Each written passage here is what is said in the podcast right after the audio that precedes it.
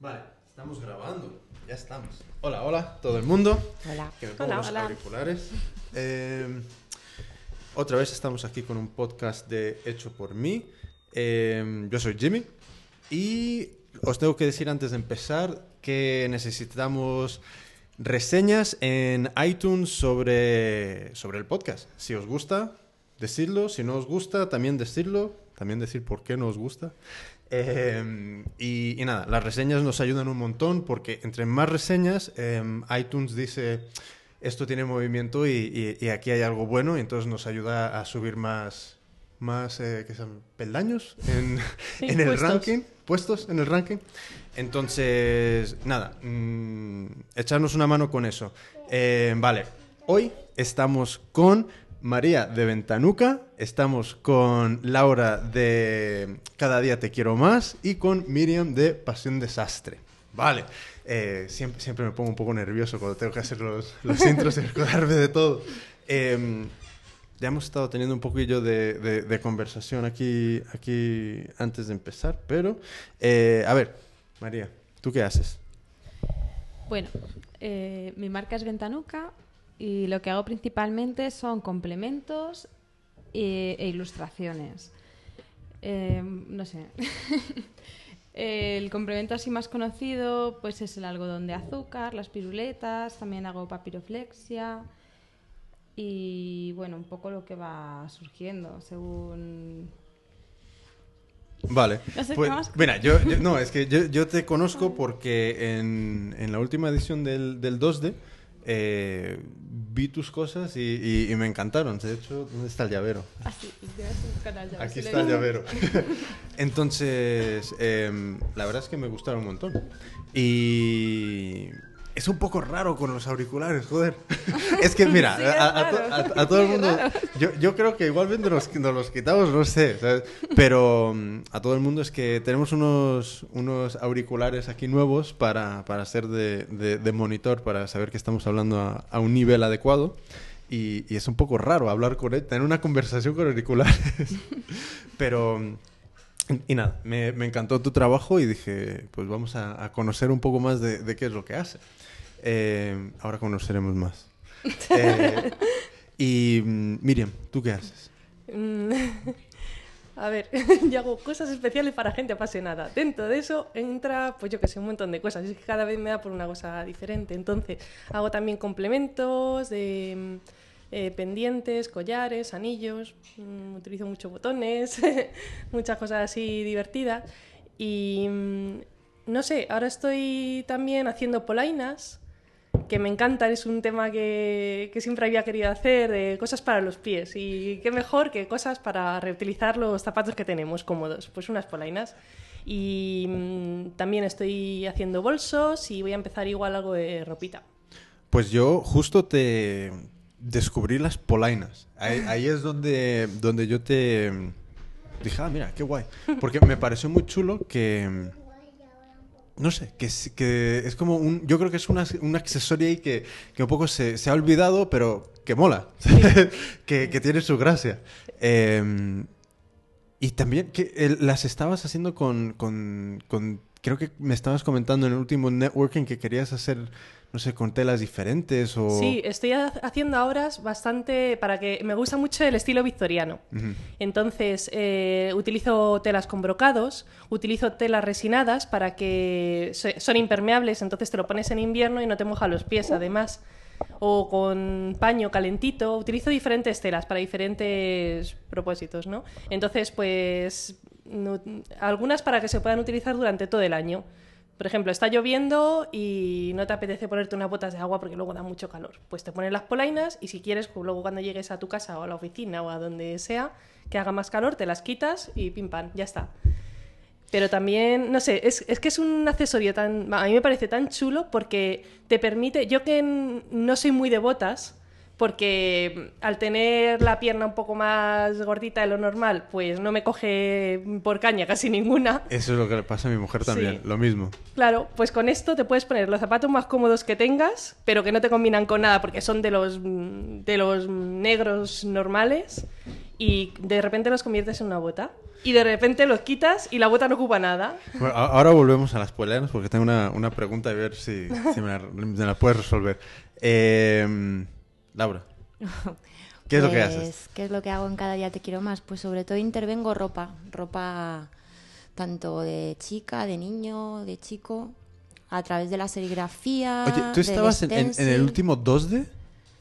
En el último en Navidad. Sí. Sí, ¿Tú, tú estabas cuando yo estaba poniendo ahí la- la- las carpas y todo esto? sí. ¿Tú eres la que estaba enfrente del- de la estatua? ¿Tu puesto estaba justo hacia... Es que estaba, Estaba en la es- esquina. estaba en una esquina en, en- a principios y en una esquina a finales. eh, es que estoy... Está estaba casi enfrente del mío. Ah. Está en la Y era un esquina- puesto completo. el el- un puesto entero en una de las esquinas. Ella era la que llevaba En una una especie de las- abrigo como un edredón. En una de las esquinas. Sí, que lleva dos maniquíes, que lleva unas planchas, unas tablas de plancha. Ah, ya, ya, ya, ya, ya, ya. Sí, sí, ya, ya, ya, te, ya te he ubicado.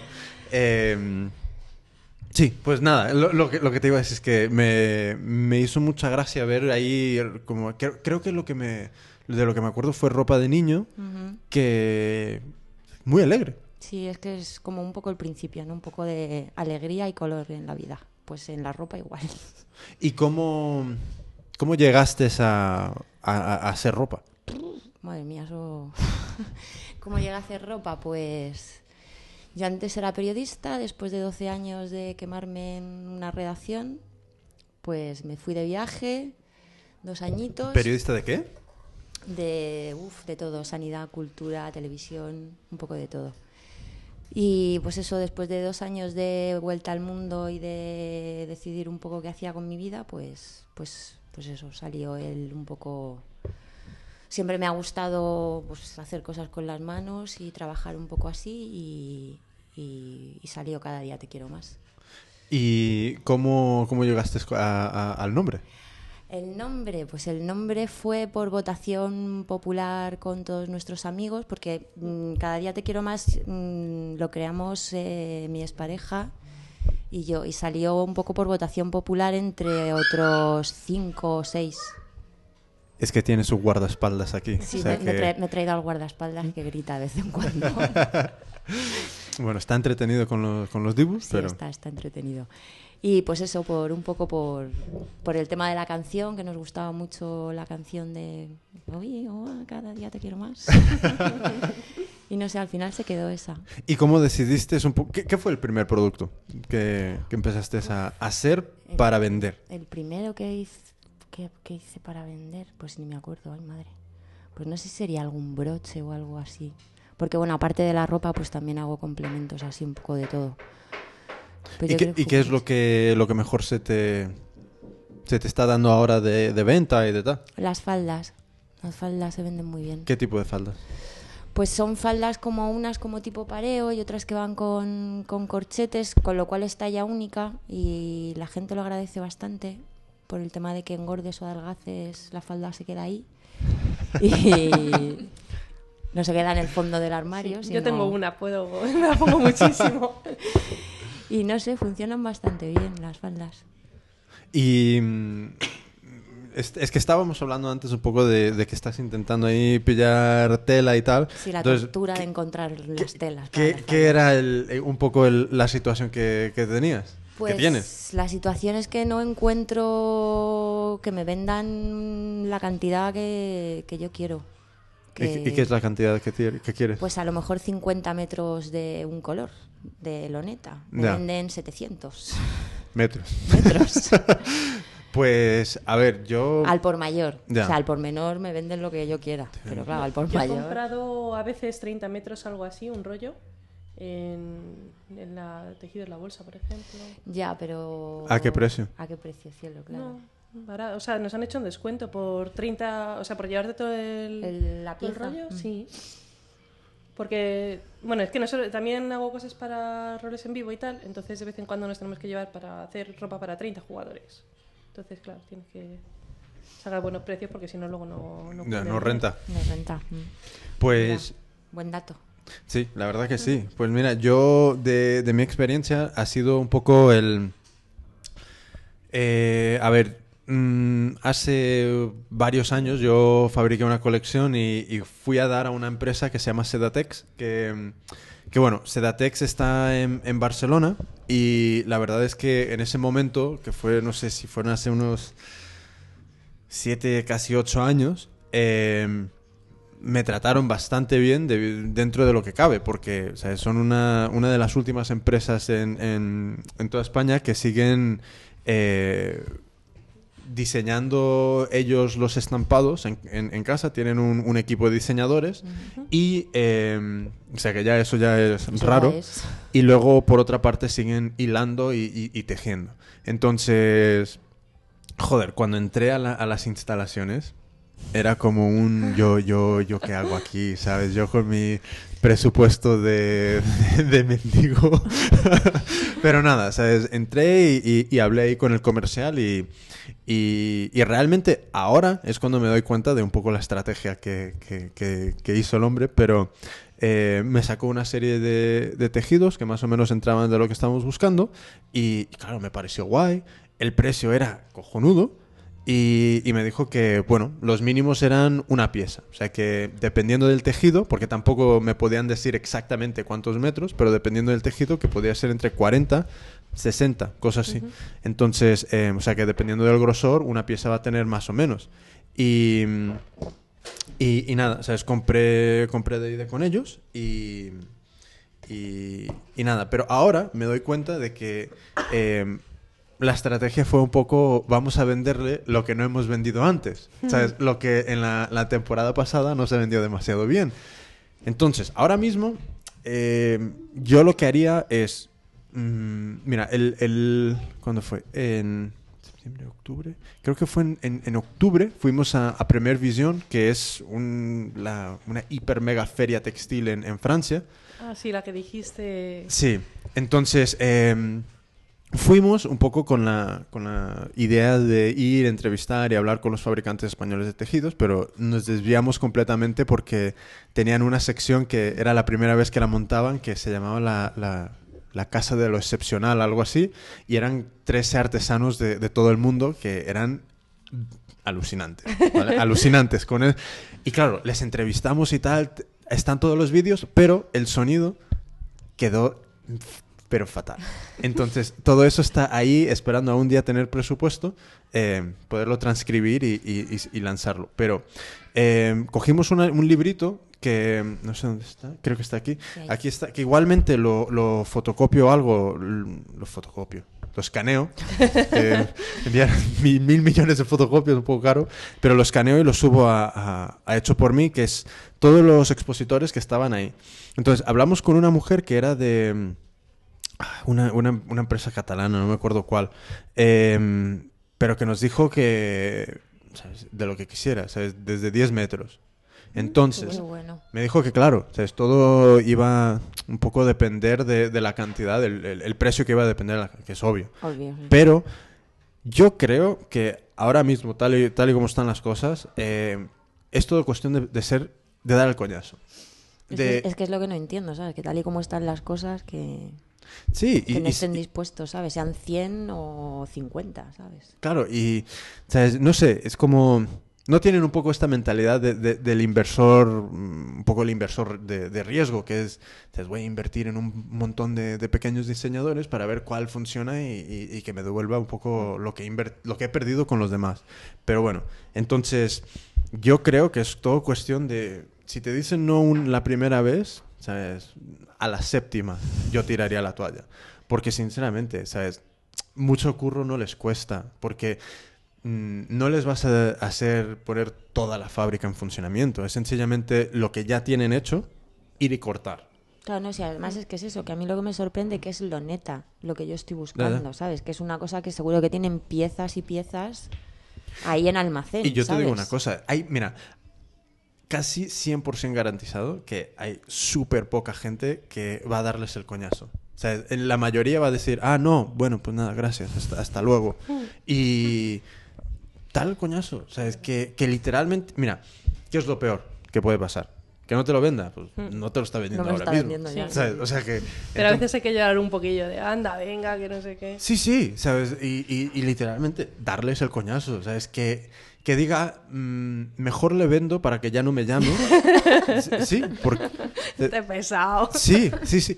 Porque yo creo que eh, o sea, perdemos mucho de vista lo- el valor que tiene ser pesado. O sea, y, y- y- o sea, Verdad. o sea, entonces, ¿qué pasa? Desistimos a la primera. Y es cuestión de una... es lo mismo cuando estamos creando productos. Te sale una, una costura torcida, pues vuelves a intentarlo. Te sale la siguiente, vuelves a intentarlo. O sea, no es como a la primera y "Ah, no me salió, no me salió, ¿sabes? lo dejo y ya, ya, ya, no hago nada. Que es verdad. O sea, y es lo mismo, lo mismo con los... Porque mm, también... Imagínate que mañana ¿sabes? empiezas a fabricar ¿sabes? cientos de miles de unidades. Joder. esta- estará contento de, de- de- y, y podrá decirle al jefe, pues yo fui el que, el que tuve la- el ojo y, y le, y le vendí. Y, ¿sabes? O sea, que, que nada. o sea, Pues nada, volverme una pesada. sí, sí, sí, sí. Yo me asocio contigo, que también necesito la neta. ¿También Vamos las dos. Mira, pues mira, antes lo hemos dicho. Pues, pues mira, igua- Claro. igualmente es cuestión de eh, quien escuche el podcast y necesite lo neta. Eh, a ver, 50 y 50 son 100. A 100 os lo vendían, ¿no? Sí, sí, sí, Pues ya sí. está. Pues la mía. Ya está. Sí. Arreglado. Eh, pues también con lo, que- lo- lo- la cosa es esa. No sé quién, quién lo, lo comentó en el en, en una, en un- una pregunta que hice en el Facebook que eh, se pudiera crear algo como una especie de de web donde las personas pudieran hacer compras en conjunto, ¿sabes? Y Sí, que lo hay para todo menos para las cosas de telas o de artesanía. Claro, entonces yo creo que, mira, nosotros ahora mismo estamos currando en intentar desarrollar un, un- un interesante pack de beneficios para animar a la gente que se asocia a Hecho por mí. Eh, entonces nosotros necesitamos crear esto para empezar a ser autos, au- autosuficientes y, y realmente dar un siguiente paso que es pillar un- un- un- una sede para poder montar nuestro- todas nuestras propias cosas y no tener que pedirles permiso a, a nadie. y, y entonces, eh, igualmente, nosotros como asociación podríamos casi eh, hablar con todos estas, estos fabricantes y, y- e intentar organizar esto, o sea, es organizar genial. compras sí. colectivas. Sí, eso O sea, estaría increíble. Vamos a ver cómo qué podemos hacer porque o sea, es, es, es mogollón de curro. O sea, el, el intentar poner una plataforma ahí de, de- que sea interesante. Igual, por ejemplo, como Groupon, como hace Groupon Sí, de... eso es lo que estaba pensando. Yo un grupón de, de crafters. Sí, sí, sí. O sea, es- Hombre, la cosa sería un Groupon de... mm, Solo de, de, fábricas de, tejidos, que un poco nos digan, mira, tenemos estas seis piezas. O sea, entonces, para comprar estas seis piezas tiene que llegar el pedido mínimo a tanto. O sea, no sé, no sé si la gente estaría dispuesto o no a... Sí, vendérselo a las empresas como que es una página de descuentos para que aprovechen y metan ahí lo que no pueden vender habitualmente. por Claro, así. eso estaría guay. Sí, sí, Sí. Eso estaría guay. Es que de hecho sí que hay algún, algunos sitios lo hacen. En, cuando estuve en el Chip and Chic había una, una de las que estaban allí que lo que hacía, trabajaba en una fábrica, vamos, en un sitio de tejidos que, que llevaba las cosas de, que estaban fuera de stock de marcas como Gastón y Daniela, que cuestan un pastizal, y cuando pasa la temporada los llevan allí. Y luego ella lo que, lo que hacía era, pues muchas veces compraba al por mayor tantos y... Pero, pero esa chica, ¿qué vendía? ¿Dices? Mate- o sea, ¿Materiales o...? No, esta chica hacía bolsos.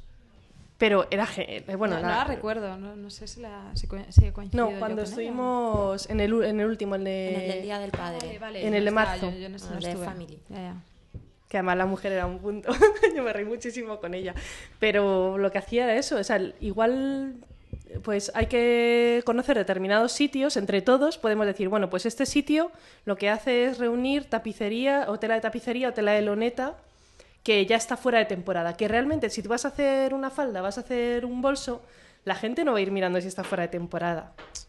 Yo creo que incluso hasta si haces moda, ¿sabes? Sí. O sea, tú miras ahí en, en los escaparates y es... o sea, no dices, joder, vaya tejido tan más innovador, ¿no? O sea, de- que, te cagas. O sea, es una cosa de que es una casa amarilla, es un algodón azul. y lo, que, lo que cambia es un poco el corte, pero... Igual tampoco es un- una cosa que... O sea, a ver, si una persona va, encuentra un sitio y habla en nombre de Hecho por mí, por ejemplo, no necesitaría que, que solamente vosotros participarais activamente con- de eso, vamos, que podríamos aportar cada uno nuestro granito de arena, decir, bueno, pues estas son las condiciones que tenemos que negociar. Es- si se es- saca, pues se, se apunte y ya está. Y no hace falta que estéis los tres que estáis currando ahí a... Bueno, los tres teóricos. Eh, mira, eh, el tema de, del rollo grupón no es, no es excesivamente complicado montar una plataforma de esas. ¿sabes? De, hecho, ya hay... eh, mm, hay eh, se llaman eh, como clones, que ah, si tú pones grupón y clon, eh, te van a salir un montón de empresas que Sí. por 300, 400, 500 pavos te venden un poco todo, todo lo que es la web para que la pongas a funcionar mañana. Pero claro, o sea, siempre depende de- del tráfico que puedas llevar a la web, el éxito o no. Pero, o sea, o sea, que esa parte no es excesivamente difícil de hacer. Lo complicado es eh, si hay suficiente interés en ello, porque o sea, nosotros tres, cuatro aquí podemos estar interesados, pero claro, o sea, mm, puede ser algo que el resto de la comunidad no...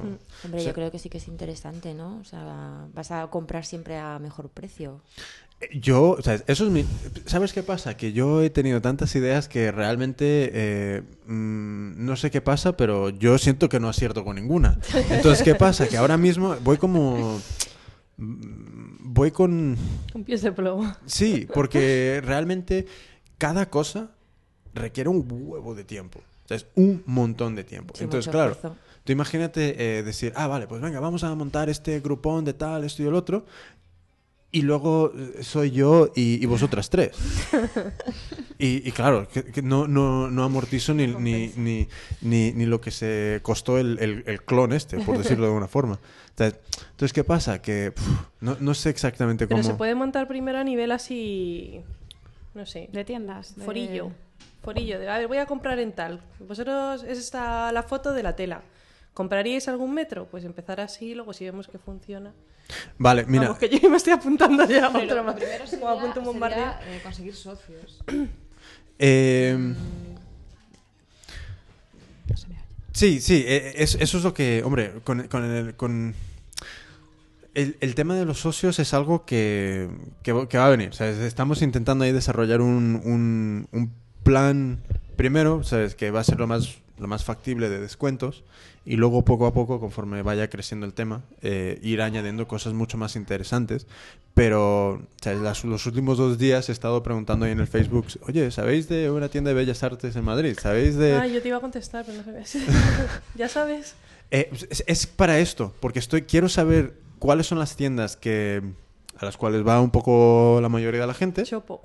Sí, Chopo, Chopo y o sea, sea, ya hay una lista que vale, que no sabía. Eco Y- también. sí, sí, también. Enorme. Entonces, em, con eso y luego hoy he preguntado sobre papelerías, o sea, es tiendas especializadas en papel y porque nos estamos haciendo esta lista para, para empezar a, a darles el coñazo. Entonces, Chulo. Qué bueno. Eh, la idea es, eh, me encantaría que, que nos dieran como, como mínimo el 15, ¿sabes? Como mínimo el 15. Mm.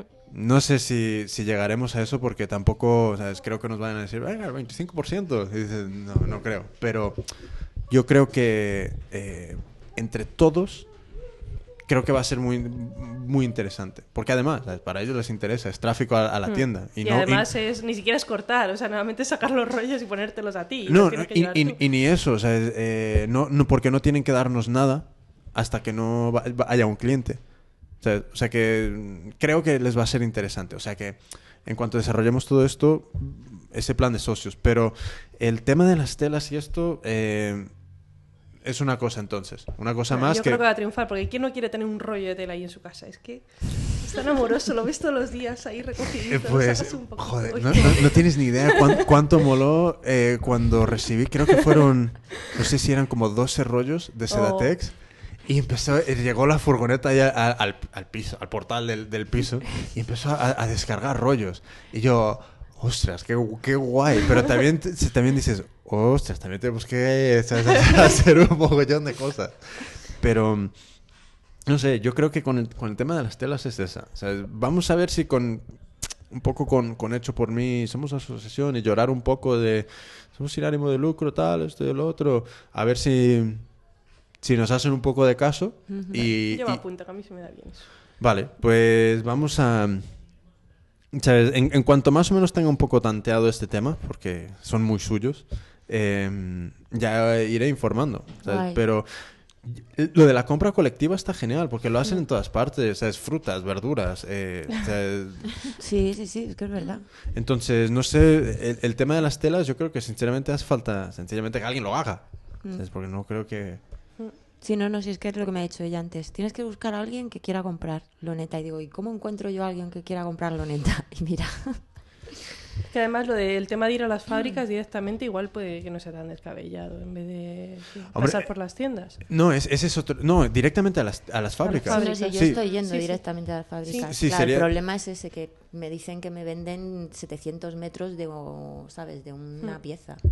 Se- Sería eso, ir directamente a la fábrica. Entonces, hombre, yo me imagino que de cosas que le han sobrado...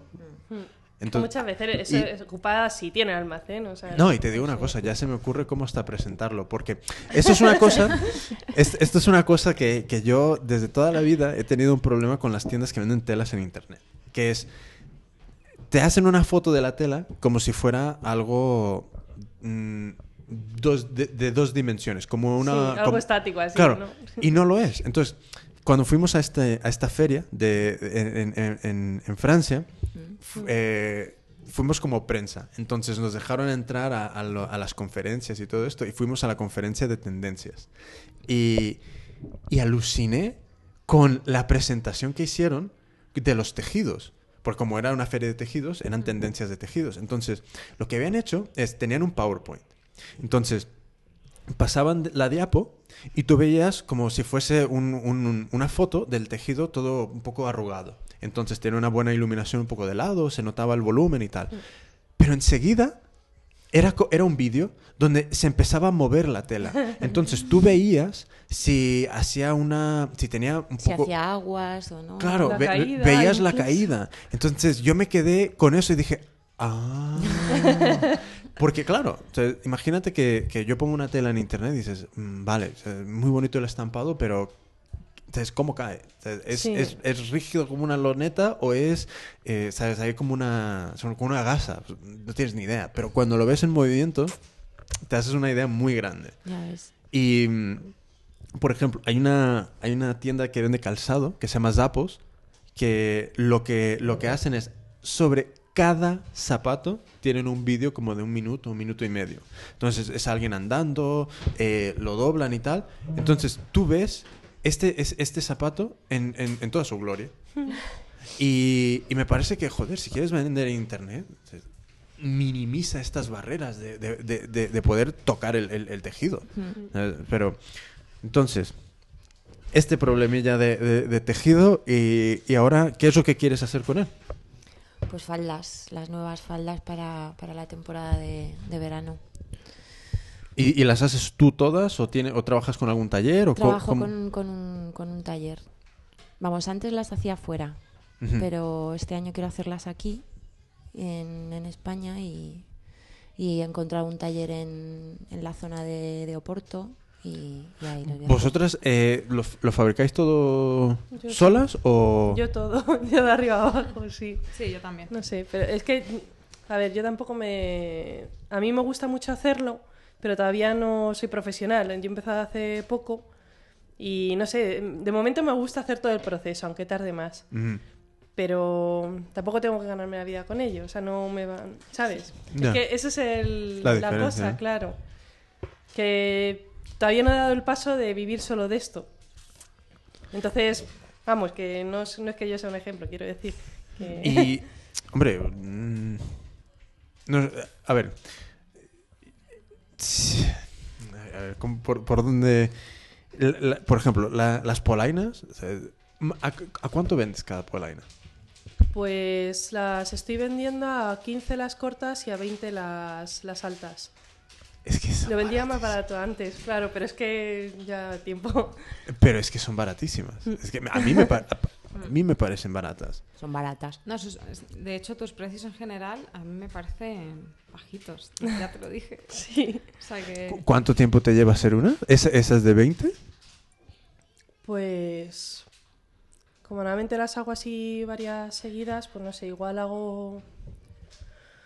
Uf, no sé, hora y media o algo así, unas polainas, más o menos. Tienes que subir los precios. ¿Sabes lo que pasa? Que quiero. Es, el otro día estuve escuchando justo un podcast hecho por mí. Y es que ah, lo primero, a mí me da mucho reparo lo de pensar el precio, como a todos nosotros, ¿no? Es, Mm. es el paso más duro. Pero por otra parte, como mm, no tengo una tienda, eh, tengo un blog. Entonces, quiero poner la tienda, una vez que ponga la tienda y tenga todo, que a mí me parezca que tenga un acabado suficientemente, mm, bueno, no profesional, pero del que yo me pueda sentir orgullosa, que, que esté cerrado el asunto. Pues ahí igual sí que empiezo a poner precios acorde con eso. Pero, no sé. Hombre, sí, o sea, por, por una parte sí que tienes toda la razón, ¿sabes? Pero yo también veo que por otra parte es como... eh, también... Hombre, mira, voy a decir que por una parte el público se mal acostumbra. Hmm. Pero también, por otra parte, eh, ahora mismo es el momento donde estás probando. ¿Sabes? O sea, que estás probando y si ahora mismo estuvieras vendiendo a todo el mundo, pues ya es, es otra movida. Pero, pff, o sea, sinceramente, yo creo que en cuanto llegues a ese punto, yo creo que vas a poder ajustar el precio. Claro, cuando llega ese punto de que diga, bueno, pues ya tengo un, un catálogo de polainas, tengo diferentes tejidos, tengo el acabado, que ya estoy, con el acabado ya estoy muy contenta, porque he perfeccionado bastante. Tengo un acabado que me gusta, tengo una técnica ya que depurada y que, y que voy agilizando y todo esto, pues igual, y que la gente, no sé, que la gente ya tenga, tenga la referencia de las polainas o algo así, pues entonces ya a lo mejor sí que subo un poquillo el precio. También quiero hacer una cosa muy chula, que es para poner de moda las polainas, que es un vídeo, pues poniendo todos los usos de las polainas, así en plan divertido o en plan... no Ah, qué, qué guay. Y más o menos, cu- ¿qué- qué- ¿tienes Facebook? ¿Cuánta, ¿Cuánta gente más o menos está en tu Facebook? Pues es que el... tengo, tengo poca gente, la verdad, tengo como 120 personas porque no me había puesto con las redes sociales hasta que fui a la conferencia de Gaby, que ahí me puse las pilas. Entonces me hice la cuenta de Facebook y la de Twitter. Pero no tengo mucha gente. Ya, e- e- ese es el tema, que es como, por, por una parte, a mí me, me encanta el producto que tienes. Y mm, es como, hay, yo, voy, yo voy viendo mu- muchas, muchas cosas de, de muchas personas y es como, ¿cómo no tienen más éxito? Es, es un poco la, la, la- Es la pregunta que me hago y es un poco lo que, con hecho por mí, poco a poco, intento de una forma solucionar, ¿sabes? Porque es por cuando viene Miguel del Fresno, cuando viene Gaby Castellanos, el, un poco esa, entre comillas, reflexión que hice después en el blog, después de, de- de que vino Gaby, que es como, ¿sabes? somos, no sé si éramos casi 40, 50 artesanos, crafters, etcétera, etcétera, y es como, tenemos que dejar huella. Y, ¿qué, ¿sabes? ¿Qué mejor persona que darle algo que haces que, que a esta mujer? Porque son estos cruces de su comunidad, que es casi 50.000 en Twitter, se cruza con tu producto y nunca sabes, ¿sabes? Pueden ahí surgir, imagínate, 20 nuevos clientes, ¿sabes? Entonces, esa es la idea de ir llevando, ¿sabes? Los productos de, de- de- de- de todos vosotros a cruzar camino con, con- con estas personas. Y, por ejemplo, en el último de, Miguel del Fresno, o sea, yo creo que pasó un poco lo mismo, ¿sabes? Nadie intentó de ahí dejar ¿sabes? huella con Miguel. Y yo animo a todo el mundo que venga, ¿sabes? Ser pesado. Lo peor que puedes hacer es que todo el mundo le dé algo. Para intentar decir, estas personas ya, ¿sabes? Ya filtrarán. ¿sabes? Es, es lo que hacen todas las grandes marcas. Todas las grandes marcas eh, con pasta van y pagan a, a- al Ronaldo para que se ponga su, su X o se ponga el perfume de lo que sea. Entonces, nosotros tenemos que intentar reproducir eso a nuestro nivel. O sea, no, no vamos a ir a poderle pagar a, a Gaby que nos haga una, una promoción y que nos tuitee, etcétera, etcétera. Pero imagínate si le llega nuestro producto y dice, ah, mira qué guay. Y hace un tweet a su comunidad. Mira, este producto que chulo, tal y cual. Entonces, no sabemos. Entonces, yo creo que son estas pequeñas cosas que tenemos que ir aprovechando más de... eh, porque de momento todo es gratis. O sea, esa es la Sí. otra cosa. O sea, es, es gratis. O sea, no, no, no es como que digo, no, no, es que para venir al networking y, con, y, y- y estar a, a dos pasos de, de- de estas personas son 300 euros. No, es, es- es cero. Entonces, con el tema del precio del producto, yo creo que también, imagínate que luego en el futuro empiezas a vender más y puedes llevar esto a un taller yo creo que te va más o menos compensar, porque casi que los podrías subir el precio un poquito, pero que el precio de fabricación te va a salir mucho más económico. O sea que esa es otra, que imagínate que vas al taller y el taller te cobra 6. Entonces, bueno, entonces ya... Se asumen esos 6 euros en... se, se- se va... Entonces, no sé, o sea, pero... Sí, yo, yo me he puesto como objetivo el hacer el vídeo, hacer una serie y entonces ya empezar a... ¿Y con quién vas a hacer el vídeo? ¿Cómo, cómo, ¿Cómo tienes pensado hacer este vídeo? Pues también yo, la modelo y, que, y que mi chico me grabe. Yo. sugi- Mira, mm, no sé si. Lo que estoy haciendo con Hecho por mí. O sea, si- yo. eh, hay muchas cosas que, que yo quiero hacer y, solo no puedo. O sea, que. em, yo estoy intentando ver cómo o sea, puedo coger de, un, de una fuente que me eche una mano con una cosa y, y ver cómo se puede devolver el favor de alguna forma. Entonces, un buen vídeo bien hecho de las polainas puede llegar a... puede tener un potencial de, de- de viralizarse, ¿sabes? Entonces, ¿qué pasa? Que, ¿sabes? Te animo a, a intentar hacerlo lo, lo- lo más que te cagas posible porque es, un, es, es algo histórico también. ¿Sabes? No es algo que digas, no, esto es algo que me he inventado yo, de... de ta-". no.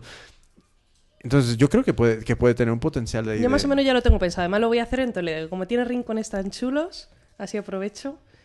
Y... Yo vi, vi un document, vi un documental de un, de un eh, no, un documental, un, un, un rollo ahí en, en- Un videoclip. Sí, como de, de estos como casi como españoles por el mundo o algo Sí. así, no sé. Entonces, eh, estaban en Toledo y hay como un bar ahí que, que, que tiene como las antiguas ruinas de yo que sé qué dentro del bar. ¿No te suena de algo? La iglesia. El- ¿Círculo de- está el Círculo del Arte. Están... Yo qué sé. Es un bar que creo que tiene una muralla dentro. Igual es el Trébol. Ahora. Puede ser. Puede ser. Pero Sí, que- que es que todos los... Hay un montón de bares Sí, en Toledo que son sí, que- la caña. Entonces, hay uno que es una en una iglesia. Hay mm, otro que es en una antigua... En la Casa de las Bulas, por ejemplo, que, que es, mm, tiene un montón de habitaciones dentro del mismo edificio. Ah, es que claro, no hemos Es- dicho es que patio, las, las tres Sí. vienen de Toledo. No, ah, no. ¿tú no? No, cielo, yo no. Ah, yo pensaba que, que Yo las vengo de. Ávila, Ah, de un pueblito de Ávila. Bueno, yo soy de Madrid, pero vivo ahora en un pueblo de Ávila. o sea que las tres fuera, vamos a decir. Mm, sí, de las tres de Sí. fuera. Dos de Toledo, una de Ávila. Bueno, pero Ávila también es una ciudad amurallada, o sea que nos vale. Entonces, eh, entonces ¿qué- ¿qué, qué otra idea tienes para el vídeo? Pues, a ver, yo tengo una idea de hacerlo todo como muy divertido, muy así, muy casual. Entonces poner, pues, ¿por qué quieres llevar unas polainas? ¿Por qué no te moja los pies? Y entonces aparecer yo corriendo desde la- de- por un lado de la muralla y pisar un charco. Cosas así. Pues es- es- está guay. O sea, yo Sí, creo que... Diferentes cosas así para... Hombre, otra, otra opción es eh, hablar con gente que está estudiando. o sea, que está estudiando a lo mejor, eh, yo sé, producción o comunicación audiovisual, no sé. Está es relacionado nadie. y entonces se les propone como proyecto, incluso a cambio les puedes regalar polainas, yo qué sé. Sí. O sea, igual llegar a, un- algún acuerdo. Sí, igualmente a, a- a la facu- facultad, no sé si hay de, de audiovisuales o algo, o sea, que trabaje en, cine. O, o escuelas, escuelas. producción. Sí, en Igual- Toledo, en el Alfonso, en el Alfonso X, en el instituto, hay un par de módulos relacionados. Anda, Sí, pues sí. mira. Eh, hay uno, es que hay uno que es producción y otro que es, bueno, va un poco por el estilo, pero vamos, el caso es que aprenden a, hacen cortos y... o sea, Pues mira, voy a hacerlo. y Sí, ahí está- puedes- hay gente en Toledo que, Mm. que es buena, o sea, que podría... Y también te digo una cosa, igualmente no me quedaría con un vídeo, sino que haría uno y luego probaría haciendo otro con un estilo completamente distinto para ver... eh, ¿Cuál es el que Sí. tiene más...? Sí, sí, porque muchas veces como que hacemos eh, versión 1 de algo y si no funciona nunca lo contrastamos con otra cosa. Sí. Y no sé, eh, había una frase que es como nunca, de, nunca desistas, nunca tires la toalla hasta que no estés 100% seguro de que tú eres el problema. O sea que si, si tú eres el problema, tira la toalla. Pero o sea, si es cuestión de, de- de mercado, de, de etcétera, etcétera, etcétera, entonces sigue ajustando, ajustando, ajustando. Porque igualmente en una de estas, por ejemplo, hay en Estados Unidos hay un movimiento que se llama el steampunk. No sé Ah, si- sí, es- a mí, eh, yo digo victoriano, pero en realidad es steampunk, lo que Sí, me gusta. pues el, el steampunk, eh, yo me imagino un, un vídeo de polainas diseñadas eso, con, más o es- menos. como, con, con este Que la concepto. estética de película quemada. ¿no? Sí. Es la estética esa que quiero Im- hacer. Imagínate hasta con tubería de cobre alrededor de la polaina, etcétera, etcétera. Sí. Rollo steampunk a tope Sí. y que un poco cuente la historia de, de las polainas y los usos y tal. Yo Claro. creo que le podría molar mucho a esta comunidad. Eso más o menos, o sea, tengo la, la idea de hacer una cosa diferente. Entonces, las polainas además han sido una prenda que históricamente eh, pues ha sido muy útil para, pues los soldados se las ponían, para montar a caballo, para vestir los zapatos, ha, sido un complemento más. Y de repente hemos dejado de utilizarlas. ¿Por qué? Esa, esa era mi pregunta. El, el- el- ¿Cómo se llegó a...? a- Pues porque antes se utilizaban para no tener tantos zapatos, para economizar. De repente todo el mundo se puede comprar un zapato, todo el mundo se puede comprar una bota, todo el mundo parece que tiene espacio para 20 pares de botas, yo en mi casa desde luego que no, y eso se pierde. Entonces, Pues no sé, con la crisis, seguro que. claro, es que, no sé, a mí me parece una, una idea que a mí me parece súper cómoda, así, muy, muy útiles. Entonces, no sé, es una... Te decora, no te ocupa espacio. Eh, es más barato que un calzado y encima puedes llevar, elegir todo el calzado. No te condiciona a comprarte todo el calzado. Es decir, tú eliges una parte, que es el tacón y la horma del, del zapato, y ya el resto puedes eh, ponértelo como quieras. Se pueden, estoy haciendo unas con cintas, que son así más, más steampunk, más victorianas. Otras simplemente con brocado, otras con botones, que quedan muy chulas. Y no sé, es que se pueden hacer un montón de, de tipos. Dobladas, sin doblar. Sí, la, la verdad es que mm, am- yo cuando vi tu, tu web, eh, dije, ostras, porque es como, todo el mundo hace muchas cosas como similares, pero de repente ver un producto que dices, joder, esto es igual cuando, cuando mm, vi las cosas de María, la- la- las cosas de Ventanuca, era como de repente dije, ostras, a mí personalmente mi gusto, yo no soy ni árbitro de lo, de lo bueno ni de lo malo ni de nada, ¿sabes? yo tengo mi gusto y punto. Pero fue lo mismo, ¿sabes? vi tus cosas y dije, joder, qué guay. Entonces vi las, las de Laura y no es por hacer la pelota, porque siempre- no sé si parece que siempre estoy haciendo la pelota, pero ¿sabes? justo viene la gente al podcast que o sea, a mí- a mí- creo que tienen productos chulos. Entonces, eh, con el tema de los polainas es como que creo que hay un mogollón de potencial, ¿sabes? De potencial de, de, de, de animar a la gente a volver a utilizarlas, ¿sabes? Porque creo que también pasan muy desapercibidas, ¿sabes? Tampoco es algo que, que sea una Pamela, ¿sabes? Sí. un rollo que lleves ahí un, ¿sabes? un avestruz muerto Y en la embargo cabeza. la gente las mira, porque yo venía ahora en el metro y todo el mundo mira los pies. Pues ahí es cuando tú tienes que... que- Abrir la que- maleta, mira. a- a- Tarjeta, tarjeta, tarjeta. Digo, estoy por ponerlo así en grande. Pasión desastre. ¿Y por qué, por, por qué no? Un cartelito, estas las vendo yo. y las llevas encima. Sí, sí.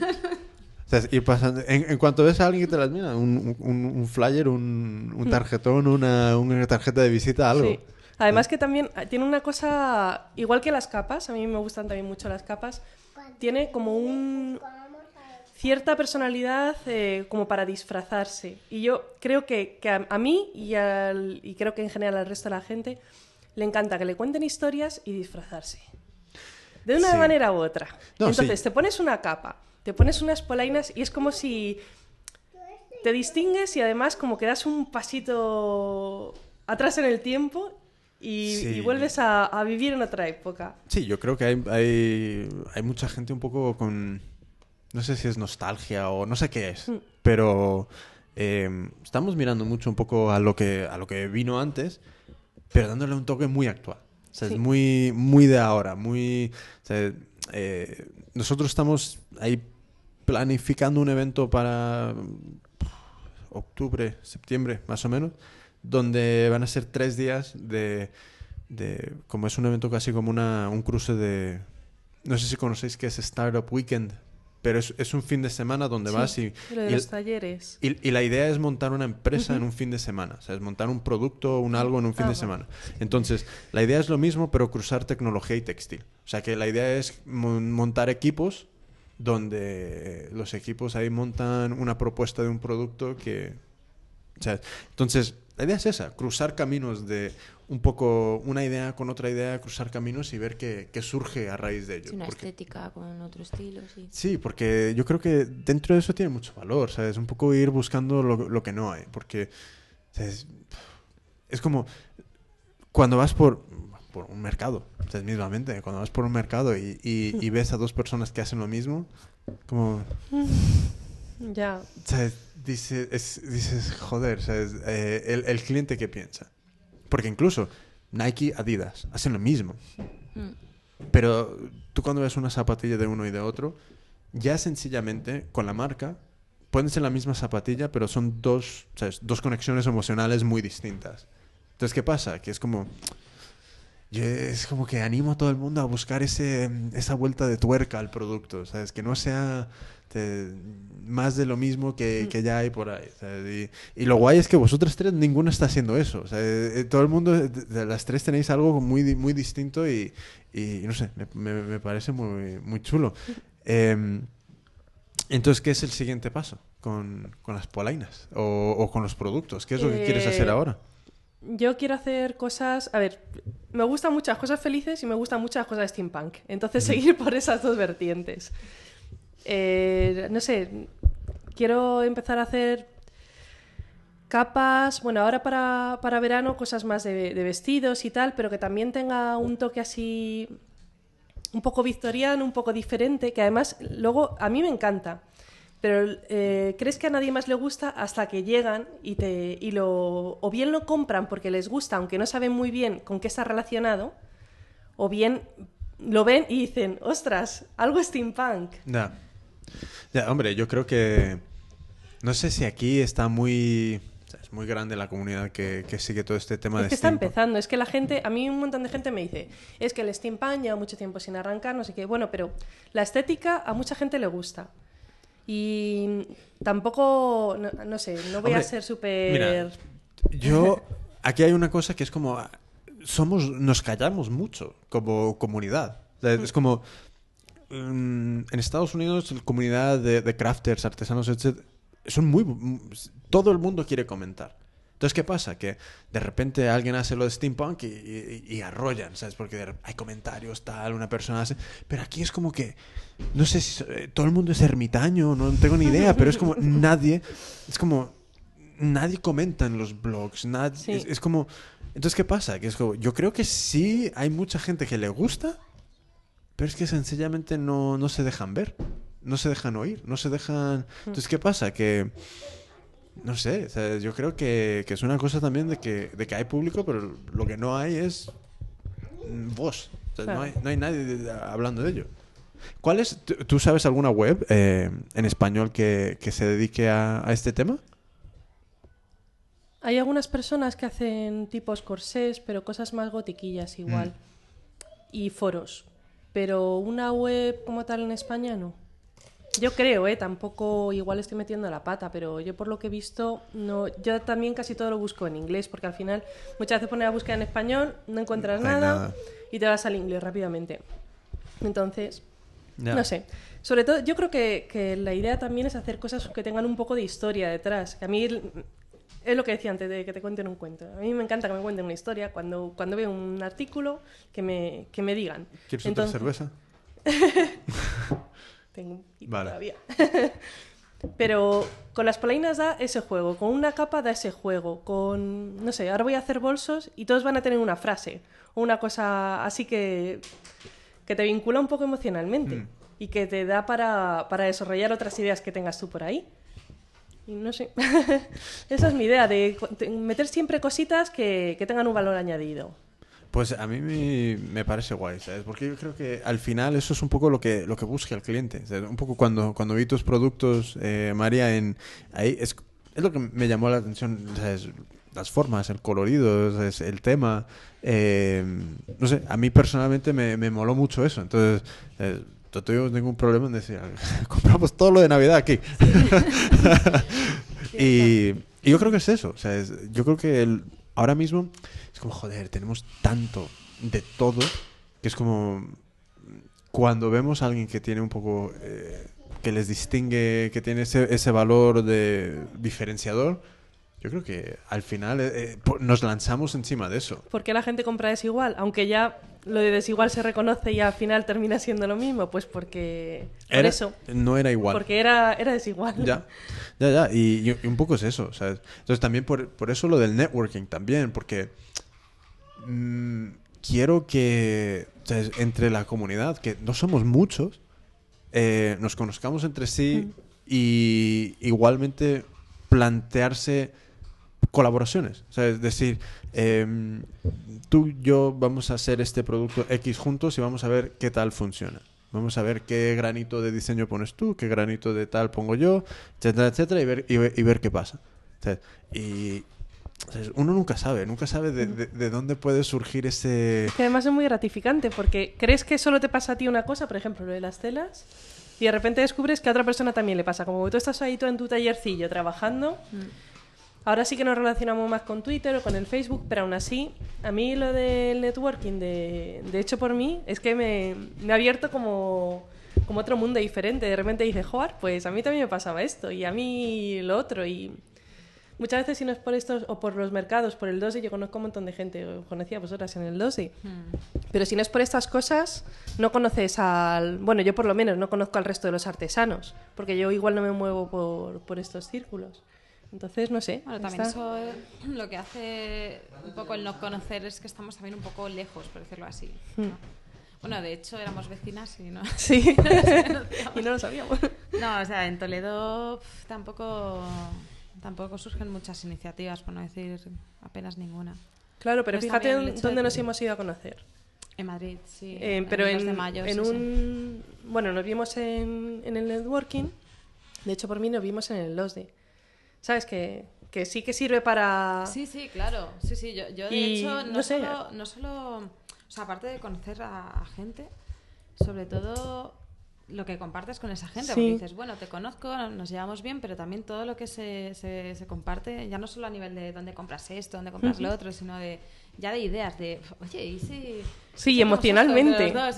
No, no, decir, joder, o sea, a nivel de proyecto, decir, oye, ¿y por qué no hacemos entre los dos una historia que luego saldrá o no? Pero de ahí también puedes sacar tú algún producto, si, a- si acaso no llega a, a cuajar, ¿no? El hecho de, de hacerlo entre los dos, pero en cualquier caso siempre, siempre es movimiento. Hmm.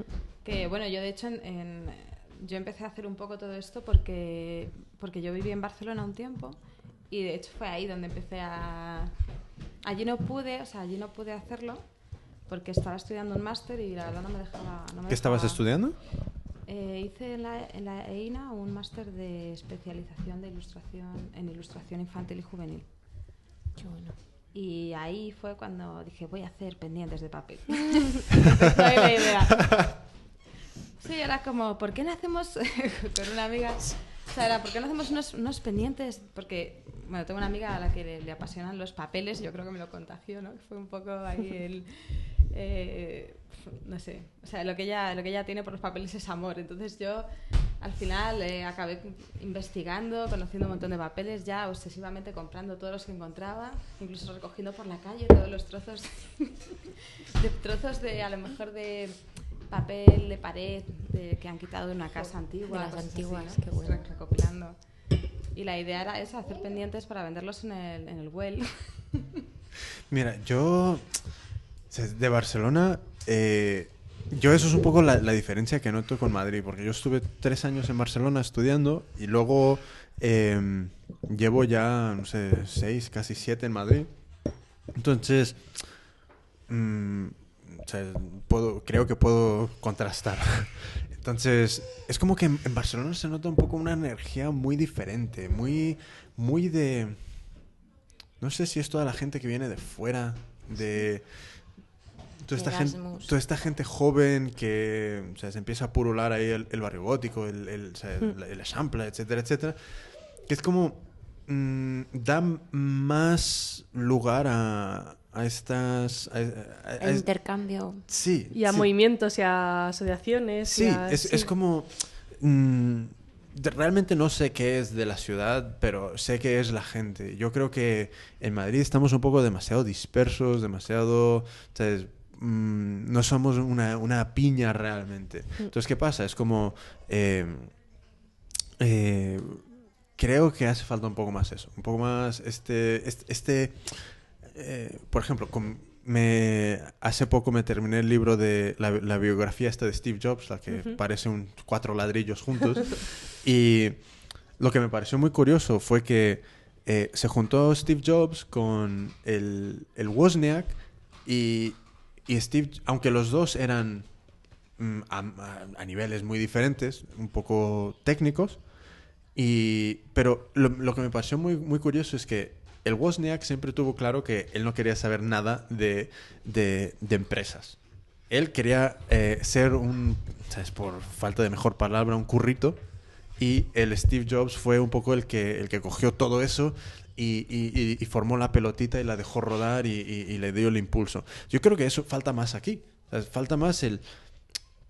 Y sé que con nuestras marcas, ¿sabes? Nos, no- les cogemos mucho cariño, pero hay veces que es mejor crear una entre varios y realmente generar ese, ese, e- es- esos cimientos muy fuertes, ¿sabes? Entonces, no sé, con el networking mm, es un poco la, lo- la intención de, de ponernos ¿sabes? ahí juntos en, un, en un espacio y tal, eh, para ver qué surge. Y luego con, con el ponente ver qué, ver qué, ver qué pasa, ¿sabes? A ver si apre- aprendemos algo. Porque desde luego que, que todos lo necesitamos y yo el primero. Yo creo que, que hay mucha gente que, que estaría dispuesta a tener algún colaborador o, bueno, digamos que hacer un proyecto entre varios, pero yo creo que lo que cuesta es encontrar las personas adecuadas, realmente comprometidas, Sí. y no solo comprometidas, sino que a nivel personal, pues eh, se encaje bien y, y también a nivel de lo que cada uno hace, ¿no? Pues ya no digo que sea un estilo parecido ni cosas parecidas, pero tienen que encajar. O sea, hay, hay, hay productos unos con otros que se dan de tortas, que no puedes, no Ya. puedes, no puedes meter en, en- en el mismo espacio porque, porque no cuadras. sen- Y luego también cuesta un poquillo, que estamos acostumbradas a trabajar solas y no, cuesta Tam- delegar, cuesta... Cuesta mucho, cuesta sí, mucho. decir, pero... es que yo si me tengo que quedar hasta las tantas un día, pues me quedo. Pero, yo esa creo que- otra persona... Yo creo que enriquece al final, Sí, sí. igualmente, ¿sabes? Que cuesta. Sí, lo que pero- tenemos que hacer es dar el paso. En el momento que se dé Pero es que paso- depende, porque si uno es muy comprometido o no, o sea, se junta con otra persona que no, o al revés, o sea,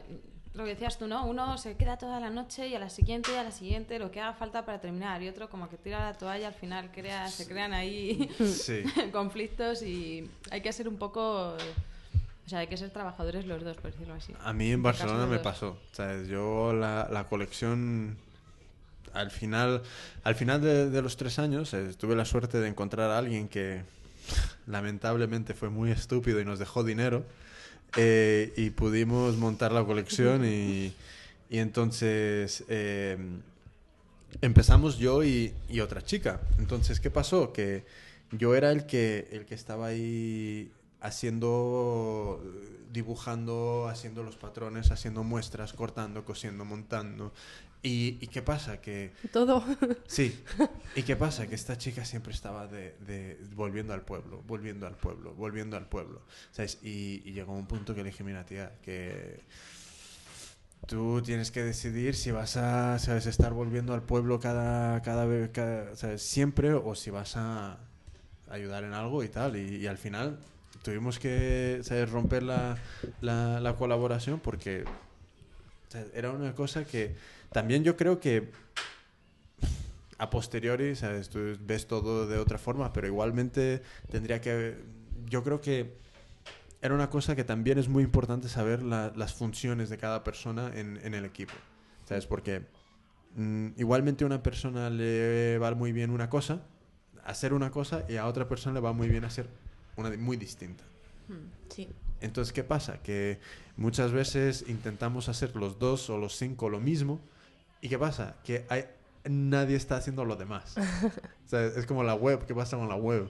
Eh, ¿Quién está respondiendo a, a la gente en el Facebook? ¿Quién se está encargando de vender el producto? ¿Quién está haciendo de comercial? Entonces, ¿qué pasa? Que son estructuras de empresa muy cojas. O sea, y es lo que me pasó a mí. O sea, me pasó que eh, yo pensaba que los dos teníamos que estar haciendo el mismo trabajo cuando en realidad tendría que haber sido, mira, yo hago todo esto y tú haces todo aquello. A partir de... sí. Entonces, ¿qué pasa? Que, claro, o sea, gilipollas, ¿sabes? no tenía ni idea de lo que tendría que ver, no, no tenía ni idea. Y tampoco, ¿sabes? Tenía la suerte de alguien que me estuviera ahí diciendo, oye, tal, que tiene que ser así, tú no te preocupes, ¿sabes? Que igualmente puede hacer eso. Entonces, ¿qué pasa? Que muchas veces estos, estas colaboraciones mm, se vienen abajo por eso, ¿sabes? Por falta de, de un poco de, de- de aclarar qué va a hacer cada uno y, y- y qué labor tiene. No sé si... Sí, pero yo creo que el problema es que ninguno quiere ser dictador, por decirlo de alguna manera, entre comillas, ¿no? O sea, ninguno quiere imponer, ninguno quiere, y al final creo que es un error. Tiene que haber alguien, o digamos, o por lo menos eh, todos se tienen que poner de acuerdo en qué funciones se dedica cada uno y qué función no solo se dedica, sino que dirige cada uno en Claro. un momento dado. O sea, sobre todo es el tema de, de que haya un dirigente para, para cada aspecto. Mira, tú imagínate que tú y yo nos montamos y decimos, "Venga, vamos a, a, a- a- a montar un proyecto. Y yo de repente te digo, oye María, que es que la ilustración que has hecho me parece que tal... Eh, Tú puedes decir, oye tío, tú que tú no tienes ni idea de ilustrar. O sea, venga, tú ponte a vender lo que yo hago y ya está. Pero claro, o sea, mm, una cosa es opinar y otra cosa es realmente Claro, o sea, intentar eh, Si opinar se puede opinar. tener pero- un, un- un papel mm, importante dentro de otra, de, de otro- de otra función dentro de la, entre comillas, empresa. Entonces, ¿qué pasa? Que súper importante es delegar eh, papeles, Mm. a, a trabajos y tareas y saber hasta qué punto ¿sabes? hay una... eh, una hasta qué punto cada uno puede eh, opinar y, y- y- y tener y meter base en otro ¿sabes? porque pf, tú imagínate que de repente todos son eh, ilustradores Y nadie vende. Claro, y, y nadie vende. Y, y- y a ninguno le gusta ¿sabes? estar actualizando la web. Y, y a ninguno le gusta... o sea, entonces, ¿qué pasa? Que, Pero yo creo que también, también es sentarse un poco al principio y decir, a ver, a mí esto no me gusta, a mí esto sí me gusta, ¿sabes? Y un poco llevarlo por ahí, ¿no? También. El problema es que a todos nos gusta lo que hacemos. y no nos gusta actualizar la página, meter las descripciones en Etsy. es. Esa es la, parte que da Sí. perecica, vaya. Y a todos. Oye, Igual tenemos que coger a alguien de fuera yo, para eso. yo tengo un, un- Mira, yo con, con el networking he tenido un debate interno que a ver si, si me podéis ayudar. Eh, en principio, creo que son somos todos eh, crafters, artesanos, los, los que están yendo al, al networking. ¿Creéis que sería útil, por ejemplo, eh, imagínate, este mes, que tenemos previsto que venga Javier Inaraja, que es el redactor de, el redactor de, de la revista Emprendedores, ¿creéis que podría ser interesante que gente de, por ejemplo, gente de, de- de- de marketing, etcétera, etcétera, de otros campos completamente que no tienen nada que ver con el nuestro, vengan al networking también? Es que igual sí. Sí, sí. Mm. Porque nosotros, sí, es que es, eso, es que nosotros mm, hasta cierto punto nos pisamos, porque todos queremos hacer el trabajo artesanal, ¿no? Entonces, igual sí que es necesaria otra persona que haga otra cosa a otro nivel. Sí, aunque esa persona, por decirlo así, o sea, tú no, no, no puedes a lo mejor pagar a alguien para que te haga ese trabajo, pero en grupo. Ya. O sea, que, que una persona haga el trabajo publicitario, por decirlo así, de, de cinco o seis o, o diez o, o de hecho por mí en general. Quiero decir, de, de- de los socios, de hecho por Sí. mí. No sé, sí, se podría, se podría ver. Vale, pues es que es una cosa que no, no- no lo tenía muy claro, ¿sabes? No sabía si iba un poco a, a diluir el... No, aparte también te, o sea, nos puede hacer entender a nosotros también ciertas cosas, ¿no? Pero, pero es que igual, igual también fotógrafos o gente que edite, o sea, no tiene por qué ser cosa de marketing, que puede ser un poco más multidisciplinar Hombre, el eh, asunto. claro, ¿no? En última instancia, marketing. Vale. Aunque, aunque los medios, o sea, es verdad que, que la fotografía en este caso sería como un medio, ¿no? Ujú. Pero yo creo que necesitamos saber el objetivo para, para saber qué medios, qué medios utilizar, más bien. Hombre, yo creo que mm, e- es, es también un poco una- un, un- un trabajo un trabajo en equipo, ¿sabes? A mí me encantaría que ¿sabes? en cuanto se envía este, este mailing de, de vamos a estar en, en- en tal sitio haciendo networking, ¿sabes? Que todo el mundo lo reenviara. ¿sabes? Pero claro, no se puede contar con eso. Entonces, no sé, creo que voy a tener que hacer un poco más de, de- de curro de, de- de intentar tirar de, de los contactillos que podemos tener para, para intentar atraer un poco este, este otro perfil.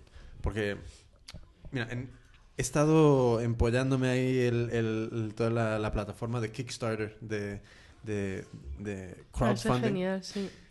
Hay, es que- hay una aquí también en España. Sí, hay, hay varias. Hay, Una Sí. es Lánzanos. eh, ¿Letra Modavi o algo así? y también está Berkami. Ah, eh, Berkami, eso. Creo que hay una que es Goteo, algo así. Sí.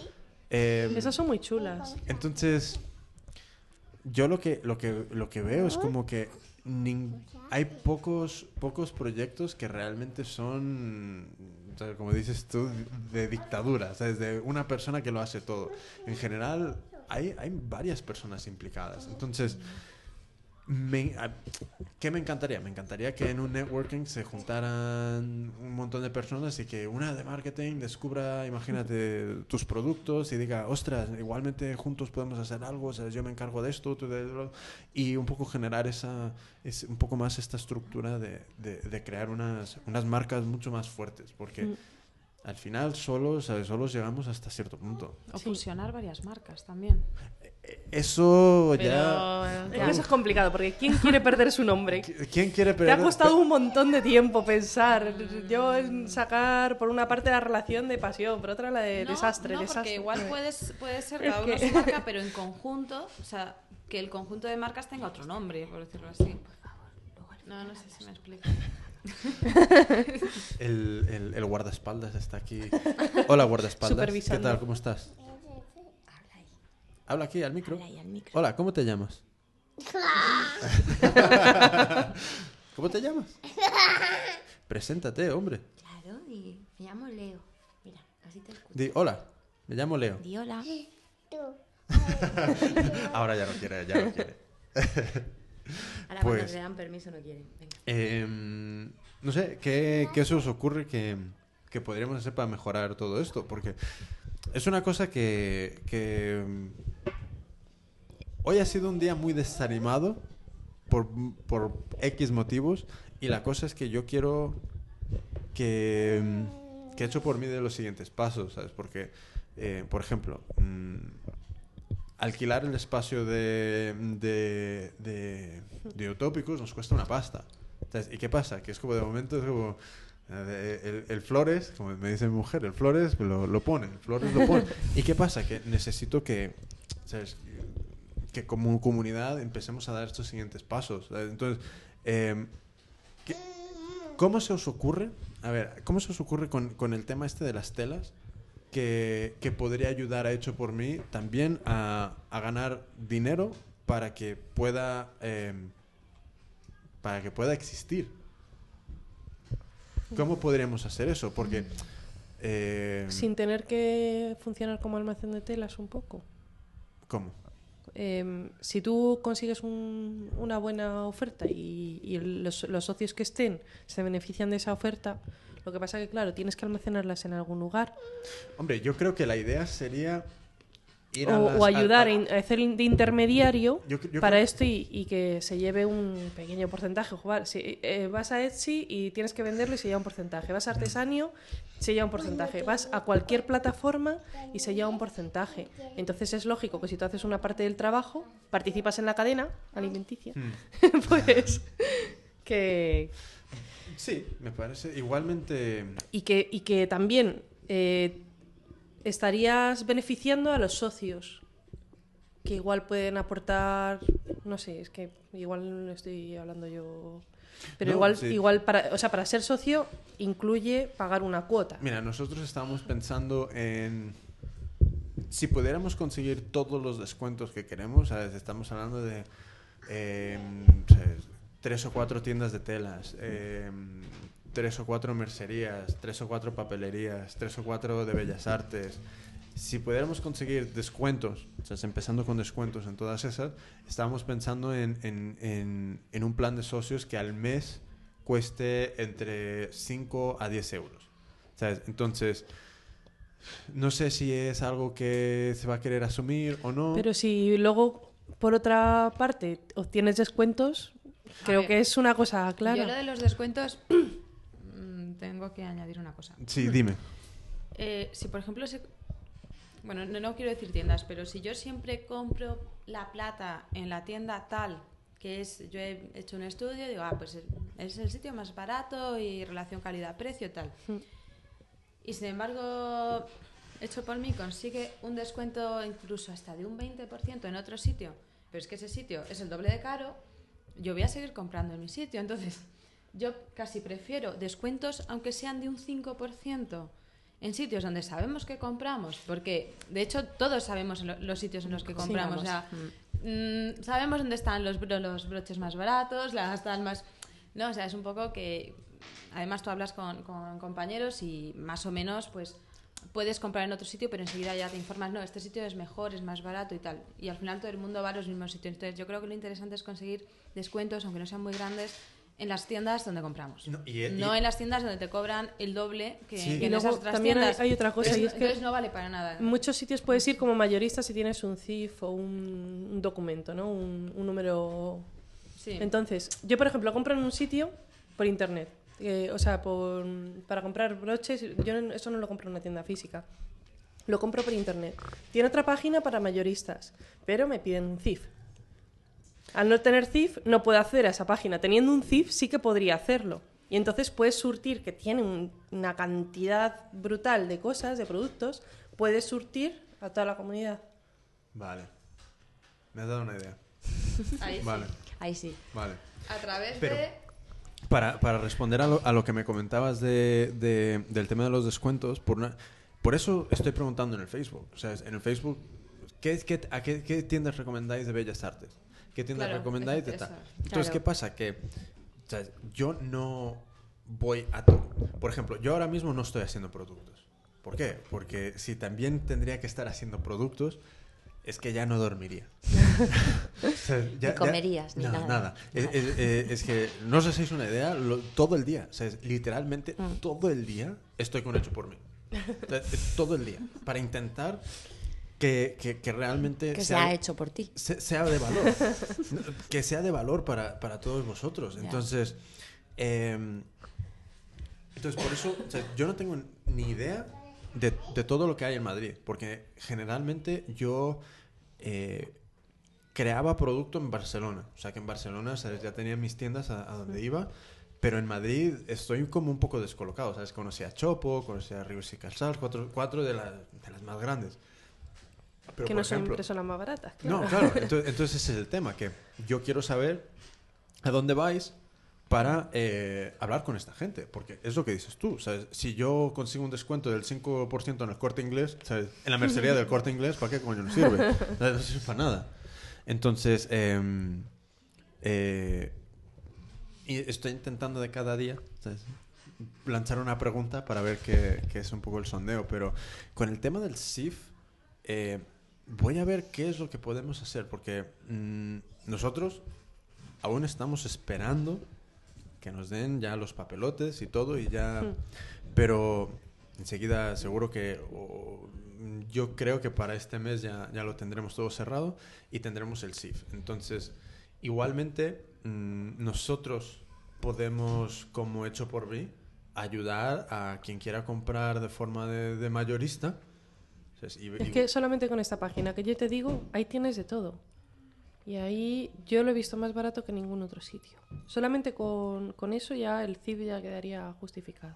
A mí se me ocurre una cosa y es Dime. que, por ejemplo, cada X tiempo, por ejemplo, más o menos se hace una estimación que la gente necesita telas o plata o papel, lo que sea, cada mes.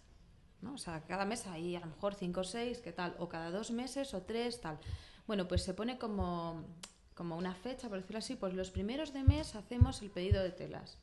Entonces, que la gente lo tenga ya en la cabeza y diga, pues yo me apunto. Que te pasen el dinero. Eso es muy buena idea. Eso- El poner eso- una fecha límite es- siempre eso ayuda es muchísimo. Lo primero, o sea, que te Si no, siempre lo dejas. Que te pasen el dinero, Jimmy hace el pedido. o, quien, o en quien hayas Sí. delegado para esa Sí, sí. cuestión. O sea, ya ahí. Sí. Delegas en ti mismo, Vale, todo lo hace Jimmy. Y, y entonces, pero un poco decir, todos tenemos en la cabeza que Jimmy hace pedido de plata tal día, hace pedido de tela tal día y hace pedido de fornituras de tal Eso tal día. es- Entonces, es muy buena idea, a lo sí. mejor salimos 10 que queremos plata y encargamos 100 metros de hilo. Y o que si no lo sea. dejaríamos para el para Y sale más barato de esa manera. Sí. Y ahí entra el tema de también que tú te puedas llevar, eh, bueno, tú, el hecho, hecho por mí, ¿no? Un Sí, poco es que Sí. es- un esa es la pequeño cosa. para, También esa es la cosa. por Quiero, el trabajo. Sí. quiero aclarar una cosa. lo que justo. El Claro. hecho por mí no soy yo. Eh, el dinero que genera hecho por mí es una asociación. O sea que yo no puedo decir, eh, por ejemplo, en cuanto tengamos este SIFI, cuando te- estemos 100%, eh, yo lo que no puedo hacer es decir, ah, este evento va a costar, eh, imagínate, un taller. El taller de hecho por mí va a costar 20 euros. Entonces, yo todo ese dinero tengo que reflejarlo. Y tiene que estar ¿sabes? Transparente, ¿sabes? Porque es una asociación, porque en cuanto... ¿sabes? Esto no es una cosa de estas de... de esto es un- no es una empresa, ¿sabes? O sea, que las cuentas tienen que estar al, al descubierto. Entonces, la idea es que todo lo que genera hecho por mí eh, es... eh, de hecho por mí, de la asociación, no es mío. Yo no... eh, de hecho, legalmente yo no cobro un sueldo, ¿sabes? no cobro un nada. ¿sabes?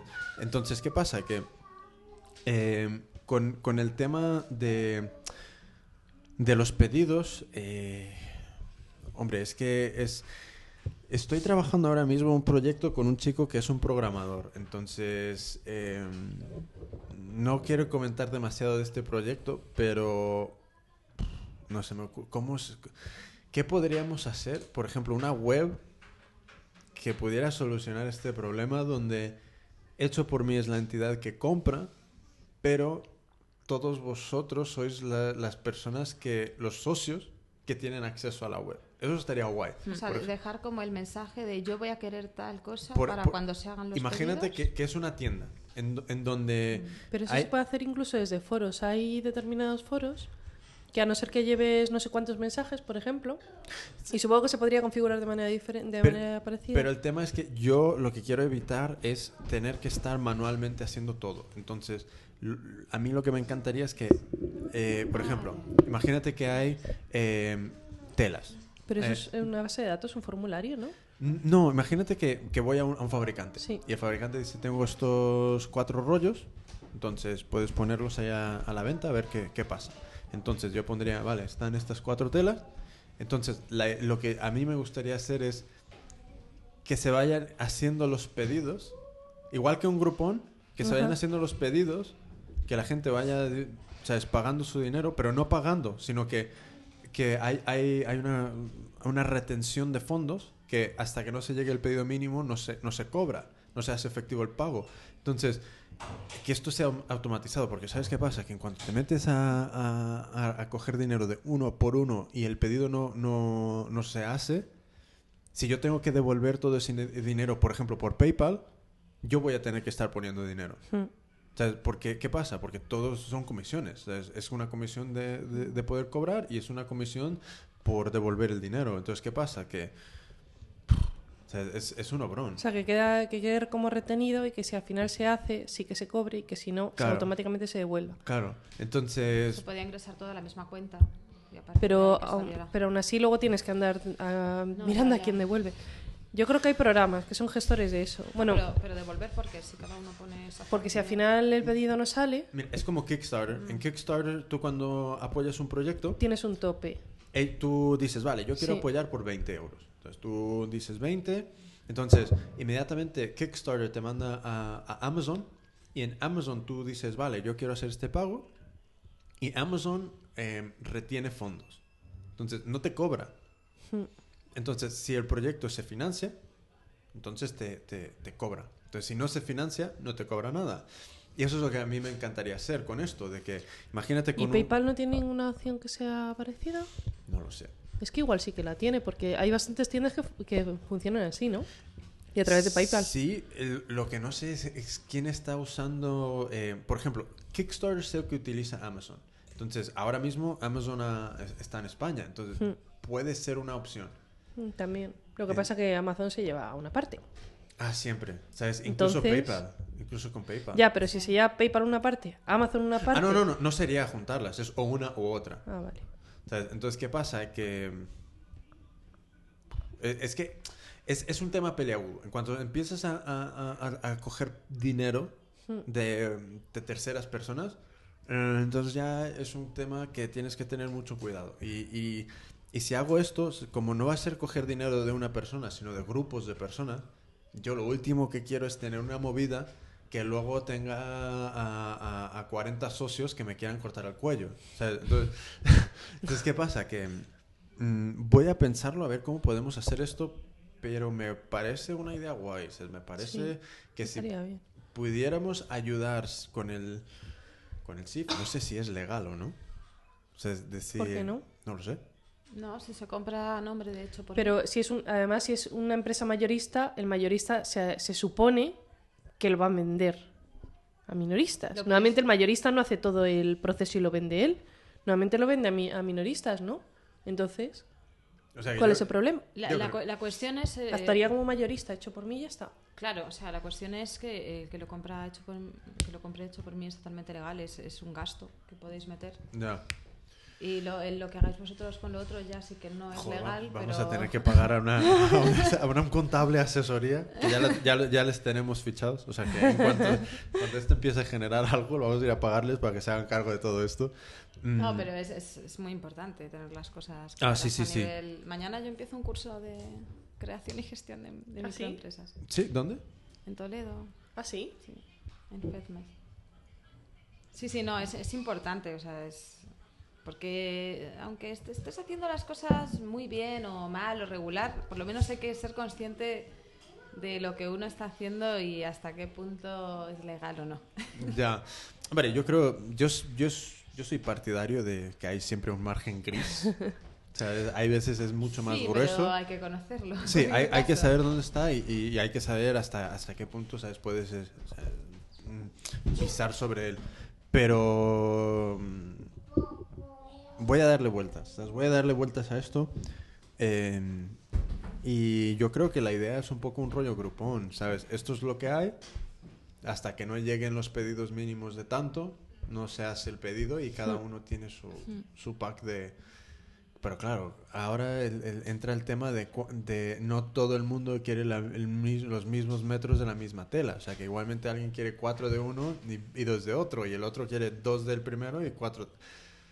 Es que es una broma. Ya, todo, se- todo se empieza a complicar. Sí, sí, sí. Pero, pero bueno, seguro que todo tiene solución. Sí, que todo saldrá. Sí. Eh, Hay gestores de todas formas, o sea, se puede... Voy a preguntarle a mi chico, que es el que... O sea, es Vale. que él trabaja de esto, pero para las grandes empresas. vale.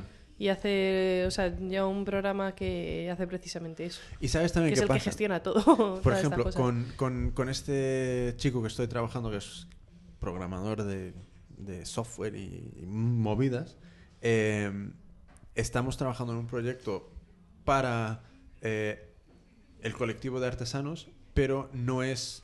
eh, a ver, no es, no, no es sin ánimo de lucro. Entonces, ¿qué pasa? Que...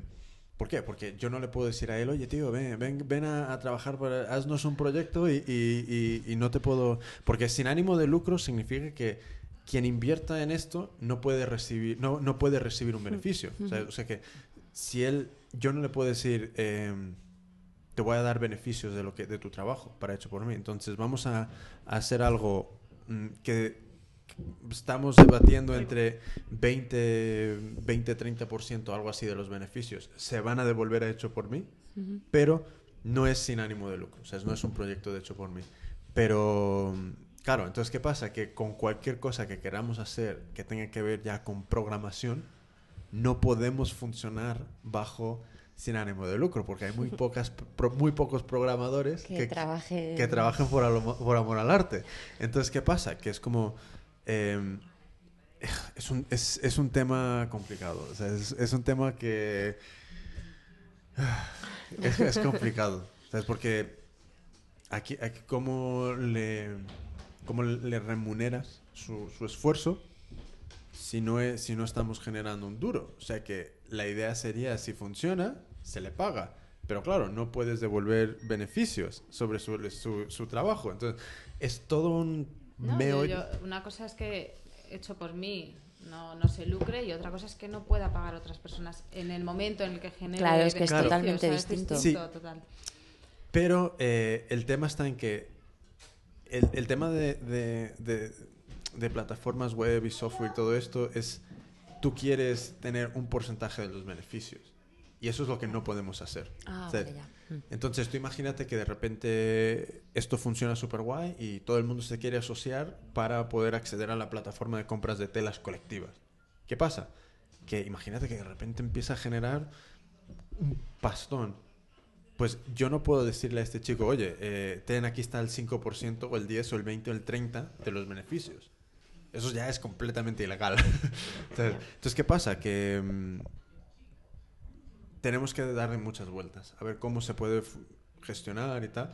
Porque yo no descarto pillar una, una especie de clon de Groupon y modificarlo y ver cómo se podría hacer que haga lo que queremos y, y, y que sea ya totalmente... No sé, no sé. A, ver, a ver qué hacemos.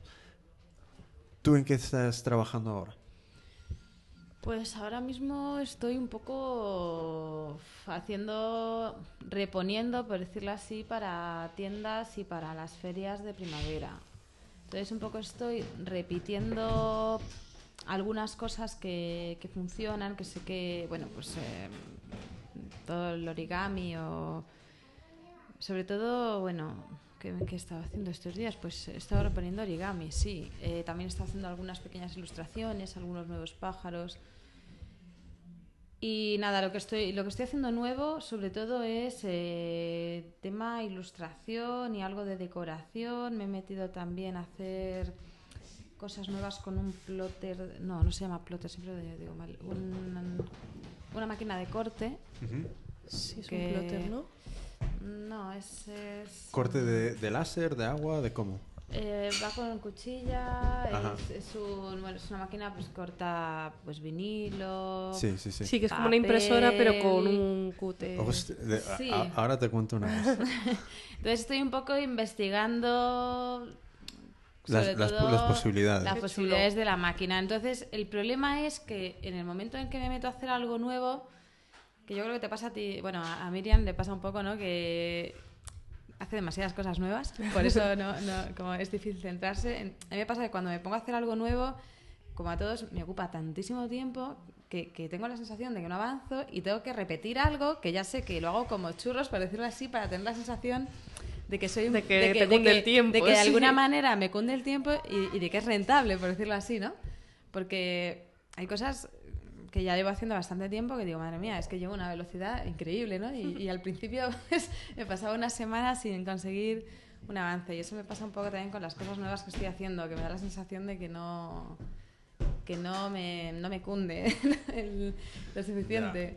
Pero es que es una inversión de tiempo. Es que... Sí, sí, no, no, hay que hacerla, pero me gusta combinarlo, es decir, eh, algo mm, en lo que soy eficaz y luego algo en lo que no. Entonces voy un poco... ¿Y, es- y esta máquina dónde, dónde está? Yo la compré en Estados Unidos por eBay y en España encontré una, pero eran 1.700 euros, era muy grande y bueno, era yo creo un poco a nivel imprenta, trabajos grandes y bueno, sobre todo una pasta, más que nada, es que costaba Mira. mucho dinero. Eh, has- con, con Hecho por mí ten- tengo la idea de, de, en cuanto se pueda, alquilar un espacio para, para crear una especie de, de co-making, un, un espacio donde tengamos todas las máquinas, donde tú puedas ir y, y- cortar, coser, crear, etcétera, etcétera. Entonces, no sé cómo eh, llegué a, a pedir información a, a China sobre una máquina de, de una cortadora de láser. Entonces, es una, es una cortadora que, que es, es para papel, plásticos y, Metal fino. y, también y- y graba metal. Sí, sí, sí. Entonces, eh, me pasaron dos vídeos. Me pasaron una versión de esta máquina, que es la versión barata. Que esta versión barata creo que estaba sobre como los 5.000, cosas así. Oh. Espera. Y luego la versión cara, que estaba sobre los... Creo que eran casi 15 o 20 mil. Pero flipa. Eh, en estos vídeos eran dos vídeos de, de- demostrando lo que hace cada máquina. Entonces, la, la lenta, la barata lenta, entre comillas, hizo una barbaridad de... eh, en una hoja cortó todo un, un- un motivo de, de un, de un pez con, con... ¿Sabes esos tatuajes japoneses que son este, este, mm, los koi? No sé cómo se Sí. llama. Pues todo eso lo cortó en, en una hoja. Y yo me quedé con como... La barata. sí, la barata. Barata. Y, y- y esto es la cosa. Barata. La cara, la cara de lo mismo lo hizo como en la quinta parte del tiempo. Era zup, y ya estaba. Y eso también se puede hacer en tela, además. Que eso para... Mm, Eh, ¿sabe- depende sabes de la máquina. Yo lo he visto en instructables con tela. Pero es que la- para la vestidos tela- de novia, que no sabéis cómo queda eso.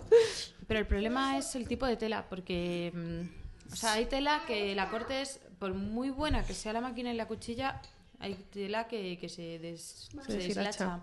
Entonces depende de, de la tela. Yo creo que es- tiene que ser una tela especial. Yo tengo la impresión de que te pones la tela y huele un poco a quemado con la láser, de todas formas. No, ¿sabes qué pasa? Que de- depende de la fibra, porque por ejemplo, eh, no- nunca has eh, cogido una, una cuerda de, de nylon, por ejemplo, la has cortado y le pones el mechero Sí. y, y se queda, eh, ya no se deshilacha. Sí. Es ese tema, que por ejemplo un algodón, si tú lo cortas con láser, eso va a quedar eh, más frito que frito y, puede ser que prenda todo fuego. Entonces, eh, con, las, con las cortadoras de... cua- dependiendo del tejido, ese, ese borde te va a quedar o, o terminado o te va a freír toda la pieza. Entonces, ¿qué pasa? Que pff, eso es un tema... Pero las máquinas que viste eran con. ¿Cuchilla? Eran láser. Láser, Láser, láser. Ya. Eran láser y, y... Joder, y, y ¿sabes qué? Yo estaba pensando, estaba pensando como... Porque, por ejemplo, todo lo... lo- a mí, yo quiero que hecho por mí, este espacio llegue a tener todo eso. O sea, eh, ya lo típico, máquinas de coser, sí, máquinas de coser, etcétera, etcétera. Pero también cortadora de láser, eh, cortadora de... Y un buen seguro. Sí, sí, sí. Eh, un- una impresora en 3D. Estoy un poco por Oh. detrás de, de empezar a, a ver este tema también. Y, y ya... te- ostras. Vi una máquina. Vi una máquina que teje. Es una tejedora, eh, creo que es lineal. Una tejedora lineal que eh, haces un jersey con el, con el diseño que tú quieras. En, creo que no sé si era como media hora, una hora, cosas así, te lo teje todo. Entonces, eh, Esa no la compres, que te vas a echar encima a todos los tejedores. no, van a querer ser hechos por mí. No, pero el, el tema está en que eh, yo veo esto desde el punto de vista de eh, oportunidades para, para gente que normalmente no puede trabajar con estas máquinas. ¿Sabes? Porque tú imaginas que, que tienes un diseño y, y una tienda viene y te dice, no sé quién era la persona que Que me quiero lo... 100, Di- Sí, no, ni 100, 20. 20, sí. Dame 20. ¿Cuánto va a tardar una persona a hacerte 20, eh, 20 jerseys? Hmm. Y la tienda lo quiere para mañana. Hmm. Entonces, ¿qué pasa? Que, joder, necesitamos tener opciones. Entonces, eh, Habiendo máquina, nadie lo va a hacer a mano. No. No, pero, pero, dólares. no, pero de todas formas era lo que hablábamos antes, ¿sabes? Que también es eso que cuando es, os- no, es con lo que te ganas la vida o no, ¿sabes? Que ahí cambia mucho el, el- Sí, sí. Cuando sea, lo que- quieras que- hacer un poco al por mayor. al por mayor, comillas, claro, ¿sabes? O sea, que tú sigas haciendo, vale, tus cosas eh, especiales y, y diferentes y, y únicas, pero claro, cuando alguien ve esa cosa diferente y única y te dice quiero 20 de esas, que puedas tener la opción. Porque claro, un, un jersey hecho a mano, ¿cuánto lo cobras? Menos de lo que deberías, claro. Mucho menos. Yo hago unas cosas con ganchi tatuaje, no sé cómo se llama en español, statin crochet en inglés. Y es que tarda la hueva. Y luego es una cosita preciosa, pero planita así, que parece muy poquita cosa. Viste un montón. Pero te tiras cinco horas haciendo una pulsera. ¿Y a cuánto cobras eso? ¿A Es- 50 euros como deberías? ¿O 40 euros? O más. Más. Sí. Porque si. bueno, Porque además lleva un hilo especial y no sé qué, no sé No, cuánto. además pasa una cosa que siempre tratamos, o sea, no siempre se consigue, pero de cobrar algo digno por hora de trabajo. Pero es que no nos damos cuenta que hay un porcentaje que se lo lleva el gasto de la feria o el gasto de la tienda, el gasto del material o el gasto del envío o lo que sea o todo junto. Mira, Entonces al final mm, Sí, con, con el tema del precio, eso es lo que hay pasa. que, hay que es- que Sí. tirar un poco todo lo que se pueda por lo alto entre bueno dentro de lo que se pueda. Es que no es por lo alto, ese es Pero el al- tema. alto me Sí. refiero teniendo, cubriendo. O sea, Es- no cobrar de más, sino decir, tengo que cubrir todas estas cosas. sí, o sea- no, no partir de la base de que no hay que cubrir nada, sino Mira, hay que cubrir todas esas vamos cosas a suponer que haces una falda. de una forma digna. o sea. Ya no vamos a contar el tiempo de patronaje. Vamos a suponer que eso ya es... No lo Sí, contamos. No, eso nunca lo contamos. Vamos a contar el tiempo que te ha llevado a hacerla. Vamos a suponer que eres la, la caña de España y la haces en dos horas. Dos horas una falda. ¿Cuánto cobras por hora de tu tiempo? Entonces, dos horas de tu tiempo más el, el material. O sea que ya es tu tiempo y material. em, diseño, vamos a ponerle un, un- un pequeño porcentaje. Vamos a suponer que es un diseño chulo. Vamos a suponer que tu marca mm, no es ni, ni súper grande, pero tampoco va empezando. Vamos a ponerle un plus de marca. Eso no son 20 euros. Mm. Entonces, eso no son 20 euros. Entonces, ¿qué pasa? Que es como, joder. Esos son 60. Entonces, entonces, lo, lo hablaba con, ay, con, eh, con Eva de, de, su- de sus, de sus libretas, porque a mí me parece que hacen unas, unas libretas cojonudas. Entonces, ¿qué pasa? Que creo que me dijo que cobraba 20 y pico o algo así, una libreta. Sí, Ah, sí, con el 22 Eva, ¿no? o- O sea, sí, las con el libretas Eva. por Sí, Sí. entonces, ¿qué pasa? Que es como... Hay dos opciones. Por una parte, si la haces tú a mano y quieres ganar algo, la tienes, tienes que subir mucho el precio. ¿Por qué? Porque tú tienes que mm, pagar todas tus infraestructuras, pues esa es otra, que nunca Sí, contabilizamos. Sí. Casa, internet, Las teléfono. herramientas que utilizas, Sí. que nu- esas nunca se cuentan, claro, lo que has tenido que invertir en Claro. herramientas. Claro, Pues nu- entonces, nu- nunca contamos nada. Porque la de máquina de Ah. coser cuando se amortiza. Claro, nunca. O sea, ¿qué pasa? Ento- Entonces, eh, o contabilizas todo eso y subes el precio un mon- subes el precio porque realmente es para cubrir todo eso y para permitirte el- la posibilidad de seguir trabajando. O bajas el precio a, entre comillas, lo que acepta el mercado con vistas a que en el futuro vas a poder fabricar un poco más de forma industrial y con lo que te va a bajar el precio por ahí, te va a dar el margen que necesitas. Entonces, ¿qué pasa? Mm. Es como, ¿a dónde tiras? Es que digamos que el...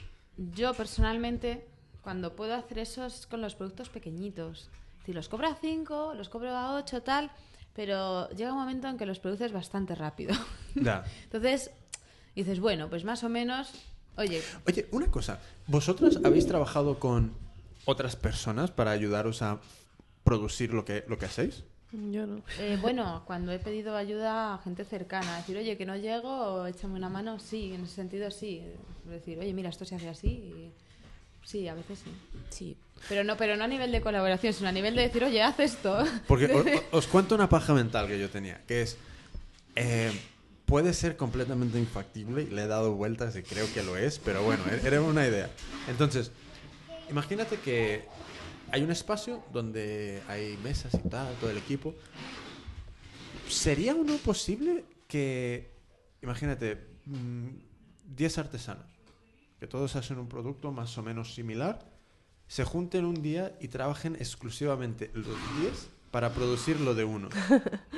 Y luego se devuelva el favor, que los 10 trabajen para producir lo del otro. ¿Y en plan trabajo en cadena? Sí, pero todos juntos produciendo de forma manual todavía algo que sea para todos. Y Sí, cantando una canción como las Penny Flowers, ¿no? Se puede ser. O, o- o como los, The Big Bang lo- Theory. los, los umpalumpas. Los, los umpalumpas de... Oye, pues a lo mejor vendríamos peni- peniflores. en el 2D tendría... las Penny Flowers. Hay muchos En exclusiva. Pero e- es una cosa que, que había pensado que igualmente podría ser un poco este trabajo en cadena que eh, minimice el esfuerzo de una persona. O sea, no sé. no sé.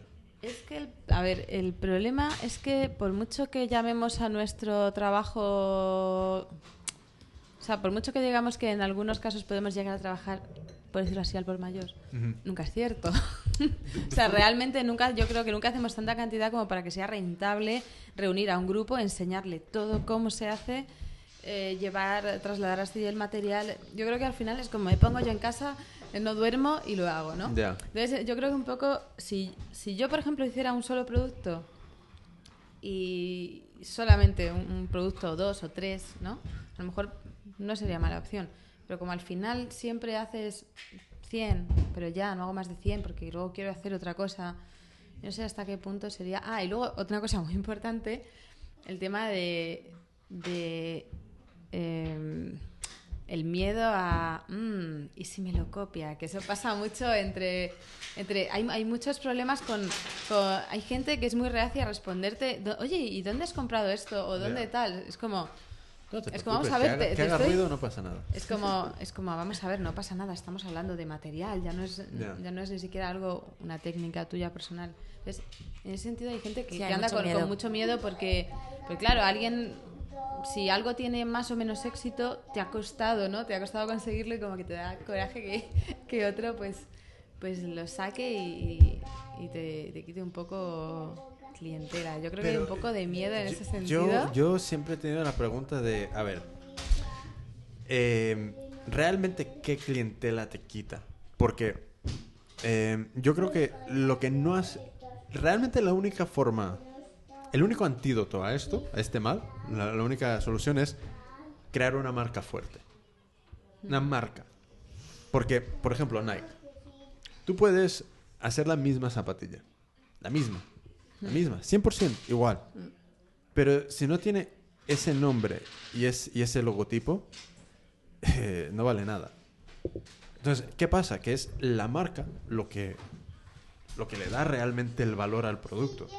Porque a través de muchísimo tiempo, muchísimo curro, etcétera, etcétera, ha construido esta marca. Entonces, ¿qué pasa? Que yo lo que veo es que eh, muchos, mm, vamos a, por falta de mejor palabra, artesanos y jóvenes diseñadores, se centran 100% en lo que es el cacharro, el producto. ¿Y, y qué pasa? Que no están haciendo este trabajo de marca, porque realmente el producto es reproducible por cualquiera. Entonces, cualquiera. O sea, cualquiera puede hacer estas zapatillas de Nike.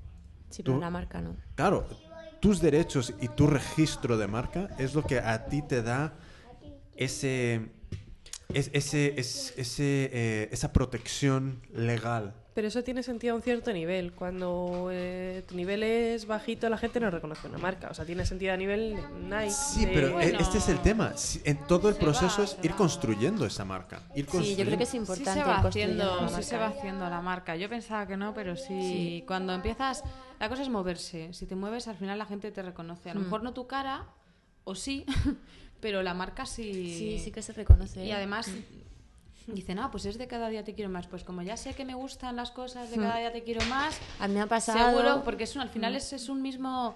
Aunque intentemos hacer cosas diferentes, al final se nos reconoce, es un mismo estilo, por decirlo de alguna manera. Sí. Entonces, al final la gente, si sabe que le gustan tus cosas, le, más o menos Sí, sabe no, que... a, mí, a mí me ha pasado de gente que me, no tiene nada que, que ver el 2 de Market y festivales de música, que sobre todo es lo que yo más hago.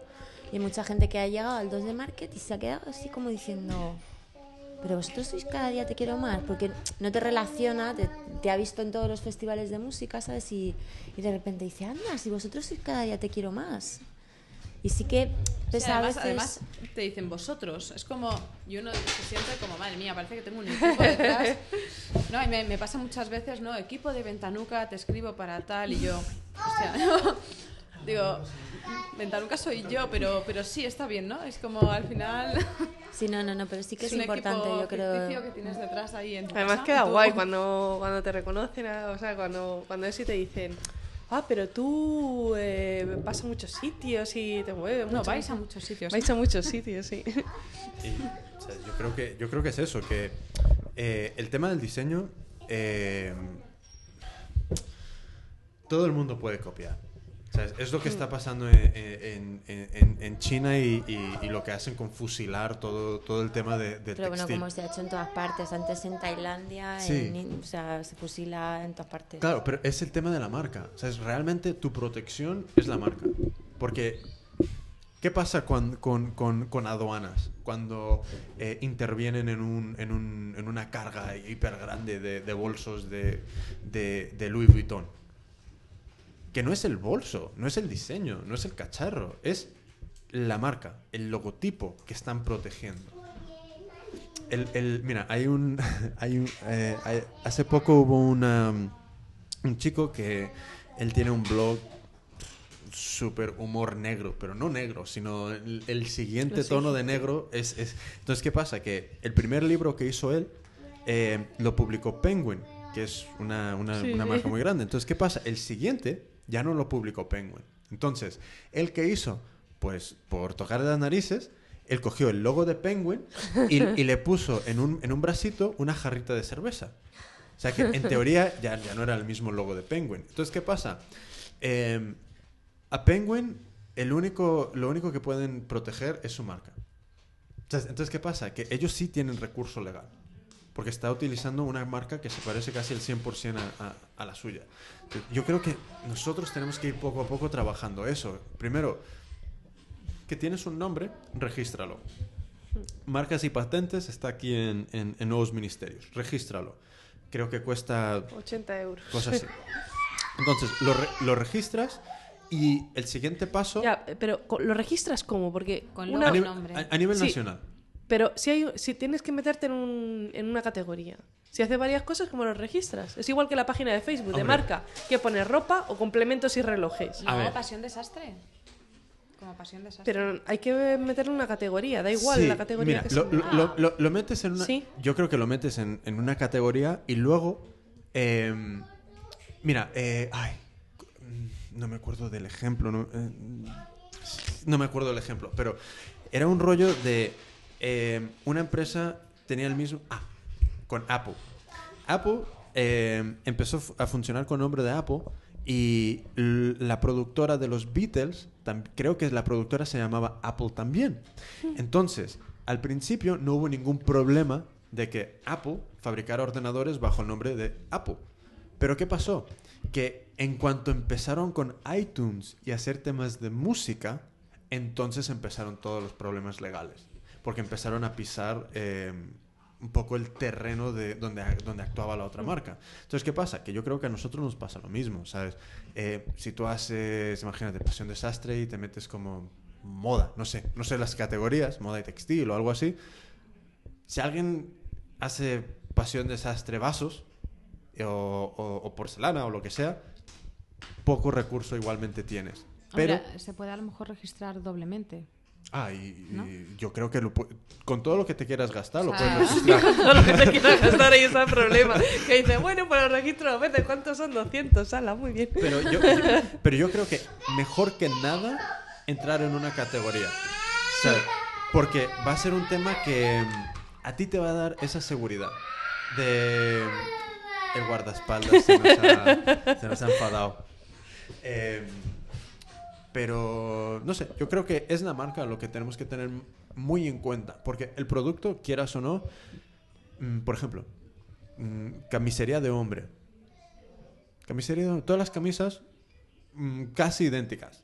O sea, tú puedes, pero ¿qué, qué cambia? Las que tienen la P y la D, las que tienen la tal y la tal, las que tienen un loguito aquí, las que es el logo y la marca lo que cambia y lo que le da al- al final ese incremento o eh, las, las devalúa de valor. Es porque, por ejemplo, una camisa, la misma camisa, si pone H&M o si pone David Delfín, dos precios eh, astronómicamente diferentes. es lo lo mismo que tenemos que hacer nosotros, creo yo. O sea, que- que- esa es otra. o sea, yo, yo no soy un experto tampoco, pero a mí me parece que es la marca lo que tenemos que ir construyendo y protegiendo. Porque al final el producto no nos pueden copiar. O sea, es- eso, es, eso es una batalla que nunca vamos a ganar. O sea, es, es como el tema en, en la tecnología. Lo que realmente protegen es la patente. O sea, si tú quieres que alguien invierta en tu empresa de tecnología, te van a decir cuántas patentes tienes. Ninguna. Paso. ¿Por qué? Porque ¿qué vas a poder proteger? Puedes proteger nada, proteger nada. O sea, entonces, ¿qué pasa? Que yo creo que intentar proteger tema de diseño es, es- es un trabajo, una labor, mm, ¿sabes? Que no... Hombre, se puede, puedes hacer eh, fotografías a los productos, le metes un texto unificador para no pagar por imagen y pagar por taco y lo metes en el registro de la propiedad intelectual. Ya, en el Por Creative 12, Commons, por- ¿no? por O 12. en- No, no, no, no. Toledo, eh... lo siento, No, no, sí, sí. ahí es donde tiene que ir ella. Al lado de la piscina municipal del casco Sí. tienes la oficina de... O sea, en la misma calle que sube a la piscina, Sí. ¿vale? Tienes el registro de propiedad intelectual No sabía que en Toledo y había. ahí te haces eso. Te... Yo es que lo que registro son cuentos, o sea, libros enteros, pero entonces, tú puedes registrar una imagen, una sola imagen, pero por tema, por decirlo así, son 12 euros. Si tú le metes un texto unificador y dices que es un libro, que perfectamente lo puedes hacer, tú lo tienes registrado. Igualmente, si te lo copian, si quieres defender lo tuyo, tienes que meterte en líos. Con lo cual, al final, no sirve de mucho, pero bueno, si te deja más tranquila. Sí. Claro, o sea, ese es el problema, pero igualmente, mm, por decir, pase lo que pase, esto es mío, lo tengo registrado, te pones a hacer fotos a tus cosas y, y lo, lo metes. O sea, que tampoco. Eso tampoco te cuesta mucho. Sí. No, y, y- y yo creo que al, al final es, por ejemplo, ahora mismo si Nike quiere vender la empresa, sí, tiene, tiene valor en, en- en infraestructura, en, en- en máquinas, en, en edificios, en, en inversiones. Pero realmente lo que tiene valor son esas cuatro letras y ese loguito. Por eso es por lo que vas a estar pagando. ¿Por qué? Porque si tú quieres licenciar el día de mañana eh, Nike refrescos, Nike cerveza, Nike casas, es la marca lo que, lo que tiene ese, e- ese peso. Entonces, no sé, yo creo que, que es un poco eso. Entonces, eh, eh, ¿has hecho libros? ¿Has hecho libros inf- infantiles o, o- o- o qué tipo de libros? Bueno, yo estudié ilustración en Toledo después de hacer magisterio y, y bueno, eh, cuando terminé de estudiar fue un poco lo que más me llamaba la atención y como me gusta escribir también, pues de hecho el proyecto que hice para finalizar el, el- el ciclo de ilustración es Ventanuca, que es, es mi primer cuento. O sea, de ahí el nombre. ¿Y, y de qué era el cuento? ¿De qué iba? Pues era, era una niña que, que vivía en el alféizar de una ventana.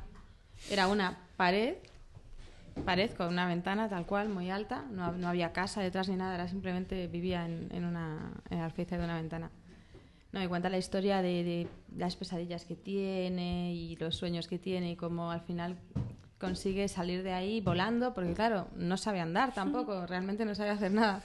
Entonces consigue escapar volando y, cuenta la historia de cómo llega al mundo y, conoce una serie de personajes, que es un poco una, entre comillas, crítica social, porque conoce a diferentes personajes de varios tipos, ¿no? Por ejemplo, hay unos que se llaman los concosas, que son así unos seres con la cabeza muy pequeña, los cuerpos muy grandes que, que están todo el rato en grupos, corriendo en círculos, cargados con montones de trastos, y cuando sopla un poquito de viento, pues desaparecen y se van a otro sitio a seguir dando vueltas. ¿no? Es un poco así.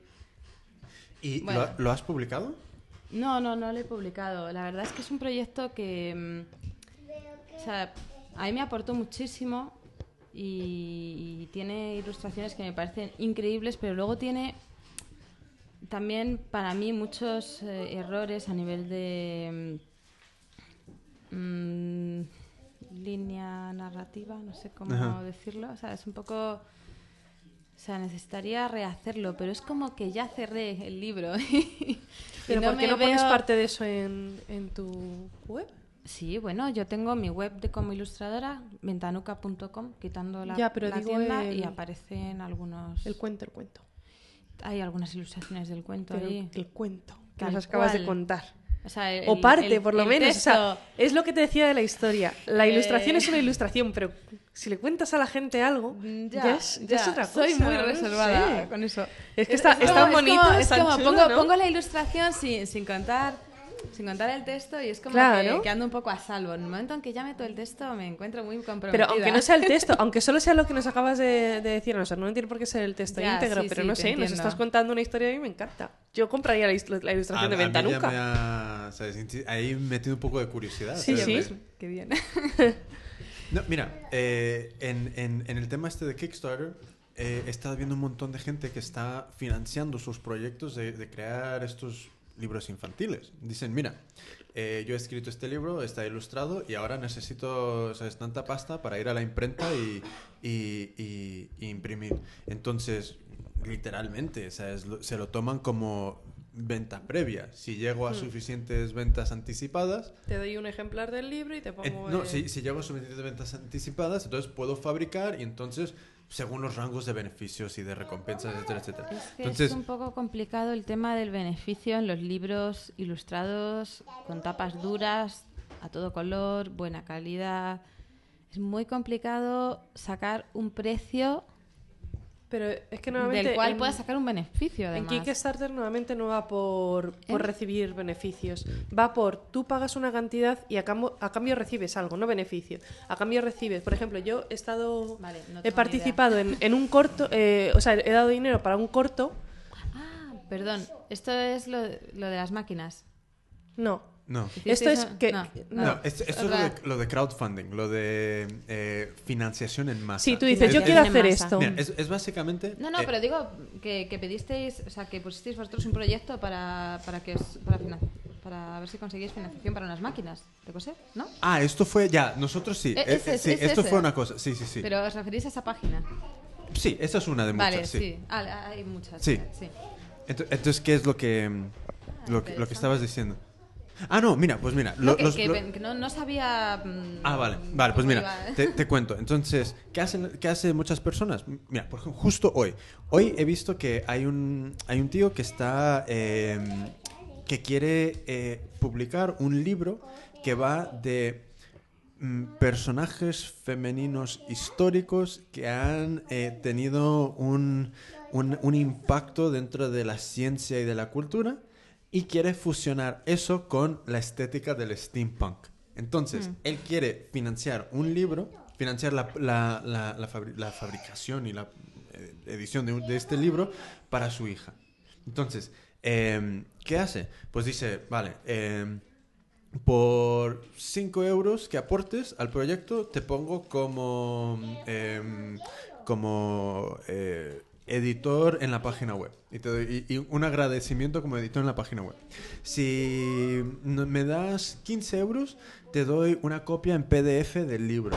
Si me das 30 euros, entonces te llevas el libro más los beneficios anteriores, etcétera, etcétera, Sí, etcétera. estuve, estuve leyendo un par de proyectos Sí. de, sí, que ofrecían. eso. Entonces, eh, a mí me pareció muy chulo porque le puede dar la vida a muchísimos proyectos que generalmente no, no habría otra forma de, de, de publicarlos. ¿sabes? Y especialmente si, si pudieses mm, traducirlo al inglés y lanzarlo en, por ejemplo, en Kickstarter, creo que sería una, una oportunidad bastante guay. Porque lo que veo es que en, en, en Kickstarter tiene sus, tu- sus problemas, que es tienes que tener una cuenta en Estados Unidos, una cuenta bancaria. Para eso siempre hay alguna solución. Pero eh, creo que puede, o sea, es que puede ser una opción para, para que muchos proyectos vean, vean la luz del día. Entonces tú pones ahí tus, tus rangos de, de- de beneficios y, y quién sabe, imagínate que, que suficientes personas dicen, joder, qué libro tan más chulo. Por ejemplo, yo hace poco he, he- he- he ayudado en tres proyectos Em, pero creo que realmente uno se va a conseguir financiar. Y es eh, un chico que está haciendo un tarot que es un tarot eh, urbano. Entonces, todas las imágenes de este tarot son eh, como imágenes cotidianas del día a día que te puedes eh, encontrar a- hoy en día. Entonces, ¿qué pasa? Que él es- creo que estaba casi sobre los 30 mil dólares. Pero ya- si, si no se llega a la financiación, se no te dan nada. quiero decir, que no se, de- que se devuelve el dinero, por decirlo así. No cobran. O sea que no... ah, Ah, la gente no pasa ese dinero. No, no, no. Entonces, o sea, es hasta- como que se comprometen, pero hasta que no se dice se puede, no ponen hasta el- que Ah, no ya, ya, sí. llegas al 100%, ¿O lo Ya, sobrepasas? entiendo. o lo sobrepasas, no, no, Oye, hacen, pues- no hacen efectivo el, el- el- el cargo. Pues es muy Y, y- interesante. y esto es una cosa, a todo el mundo que quiera presentar un proyecto, por ejemplo, o a Lánzanos o a, o a Kickstarter, yo me comprometo personalmente en ayudar.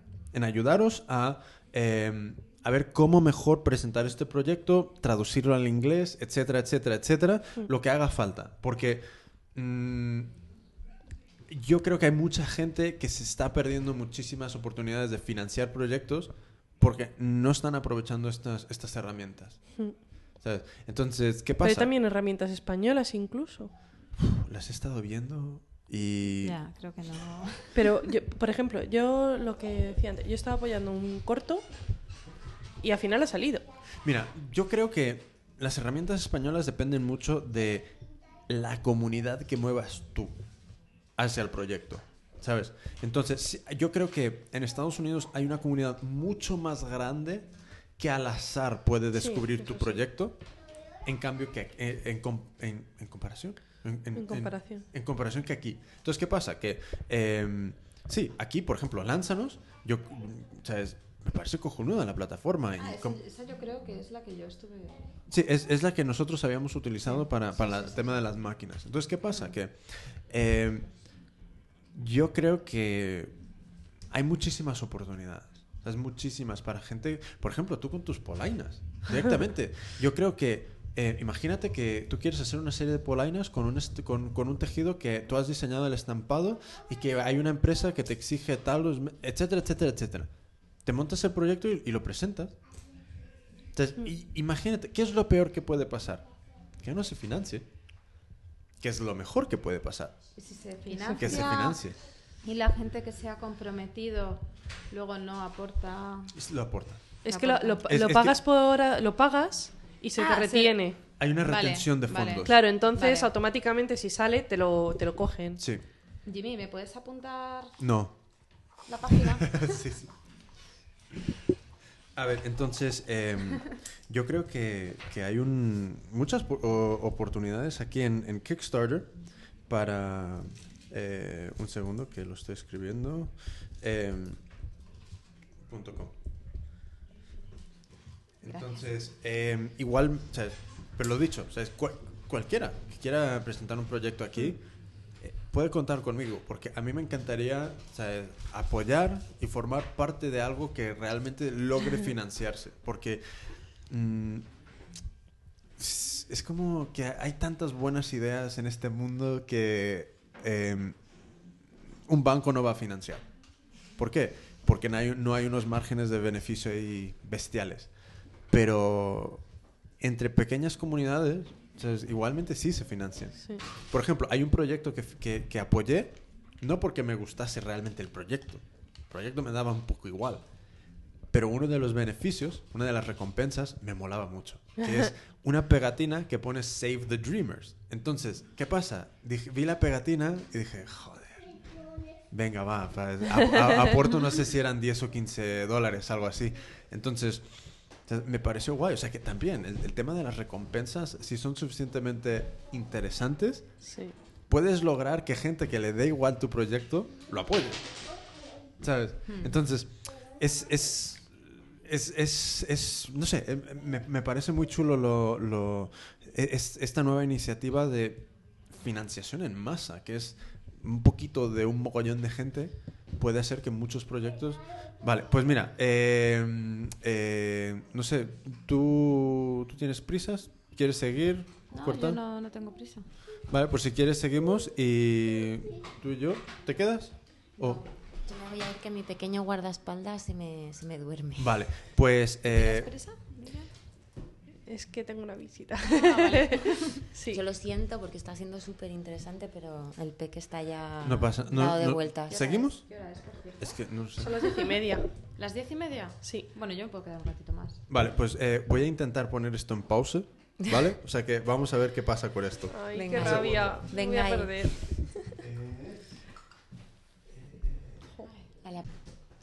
Vale, ya estamos otra vez de vuelta. Eh, nos hemos quedado María y yo.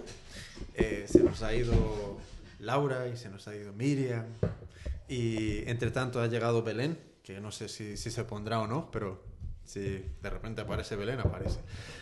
Entonces, ¿dónde estábamos? ¿Dónde nos- estamos hablando del crowdfunding y, y todo esto de, de Mm, Kickstarter. Sí, de- no sé si nos habíamos quedado ahí exactamente, pero... Entonces, ¿dónde estábamos? ¿Dónde... Pero sí, yo creo que nos habíamos quedado en el tema de la financiación de los proyectos. Sí. luego lo escuchamos y nos habíamos quedado en otra cosa, pero Hombre, bueno, no importa. Con el tema de la financiación es, es eso, ¿sabes? Que me estoy viendo que, por ejemplo, mucha gente está financiando eh, libros, colecciones de moda, em, gente que quiere hacer unas gafas, gente que em, quiere montar una obra de teatro, em, personas que quieren montar eh, su exposición de, tal cosa, mm, ¿sabes? discos, eh, música, pelis, documentales. Entonces, ¿qué pasa? Que es como, son todos pequeños proyectos que hay algunos que logran unas financiaciones brutales, brutales.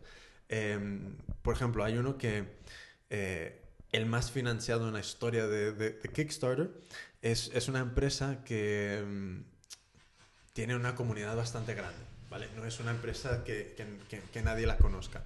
Entonces, em, tener una, una idea de crear un, un juego, un videojuego de, de aventura y de quién sabe qué y... ¿Sabes cuánto lograron de financiación? Sorpréndeme. Más de 3 millones de dólares. Sí, sí, más de 3 millones. Ahora, un currazo de, de, de convocar a gente, de, de- llevar a personas al proyecto, etcétera, etcétera. Pero, eh, por ejemplo, em, hay una chica que a, a un proyecto que, que, que apoyé que ella diseñó una, una, una invitación con una perforación y quién sabe. Una invitación. Entonces, esta invitación ha, estado empezando a tener mucho éxito dentro de, del círculo de, de, diseñadores de papelería en Estados Unidos. Y, hay, una, hay una, una, feria que, está, que, que es en Nueva York que ella quiere ir con su invitación para, para una feria de, de papelería. Entonces, ha ido a Kickstarter a presentar el proyecto y a decir, tenemos que financiar 5 mil dólares para poder ir, pa- para poder pagar el stand, el viaje, etcétera, etcétera, y exponer en, en esta feria. Pues creo que está a punto de, de conseguir la financiación. Y a cambio, pues tiene las recompensas que son eh, invitaciones y, y todo tipo de cosas. Pero yo tengo una duda. Luego, estas, estas personas que, que, bueno, que tienen en mente esos proyectos, imagino que luego tendrán que dar cuentas de ese proyecto, ¿no? Decir, oye, pues lo he llevado a cabo, ha costado tanto o no. O es un poco... Mm, mm, no. Mm, Queda en el aire. Lo único que... A ver, tú puedes ser un capullo y, y- y- lograr financiar un proyecto y nunca es serlo. Y quedarte con el dinero. O sea, puedes. Em, pero en general lo que es... Funciona mucho por ética. Entonces, em, ¿qué pasa? Que si tú propones un proyecto, tú tienes la responsabilidad de responder a la- al rango, a la recompensa que tú has ofrecido por la, can- por la cantidad que pides. O sea que si por 20 euros, si por 30 euros tú ofreces un libro, pues evidentemente que no lo vas a poder dar a- en una semana, sino que tardará un poco. Pero tú imagínate que por 15 euros das una camiseta, pues hay una- un margen de tiempo que tienes que entregar la camiseta. Entonces, ¿qué pasa? Que muchos de los proyectos quedan en archivados dentro de, de, por ejemplo, de Kickstarter. Entonces, si tú has presentado un proyecto antes, eh, las personas pueden ver tu historial de proyectos que has eh, presentado, pueden leer los comentarios. del- eh, o sea que pueden más o menos saber si eres legal o no de lo que has presentado antes, pero eso es una cosa que está funcionando casi entero eh, por, por, por ética y moral. ¿sabes? Entonces... eh, No, bueno, eso- lo decía más bien mm, eh, por el tema de la, co- de la complicación que tendría el luego justificar todo aquello, ¿no? Al margen de que lo hagas, lo hagas bien, pero decir, bueno, Aquí no son inversores. ¿sabes? O sea, tú no sí, tienes que rendirles Sí, cuentas, sí, cuenta a nadie. ¿sabes? Sí, Ujú. Imagínate que tú dices el libro acabado cuesta 40 euros y, al y a ti te cuesta un euro fabricar.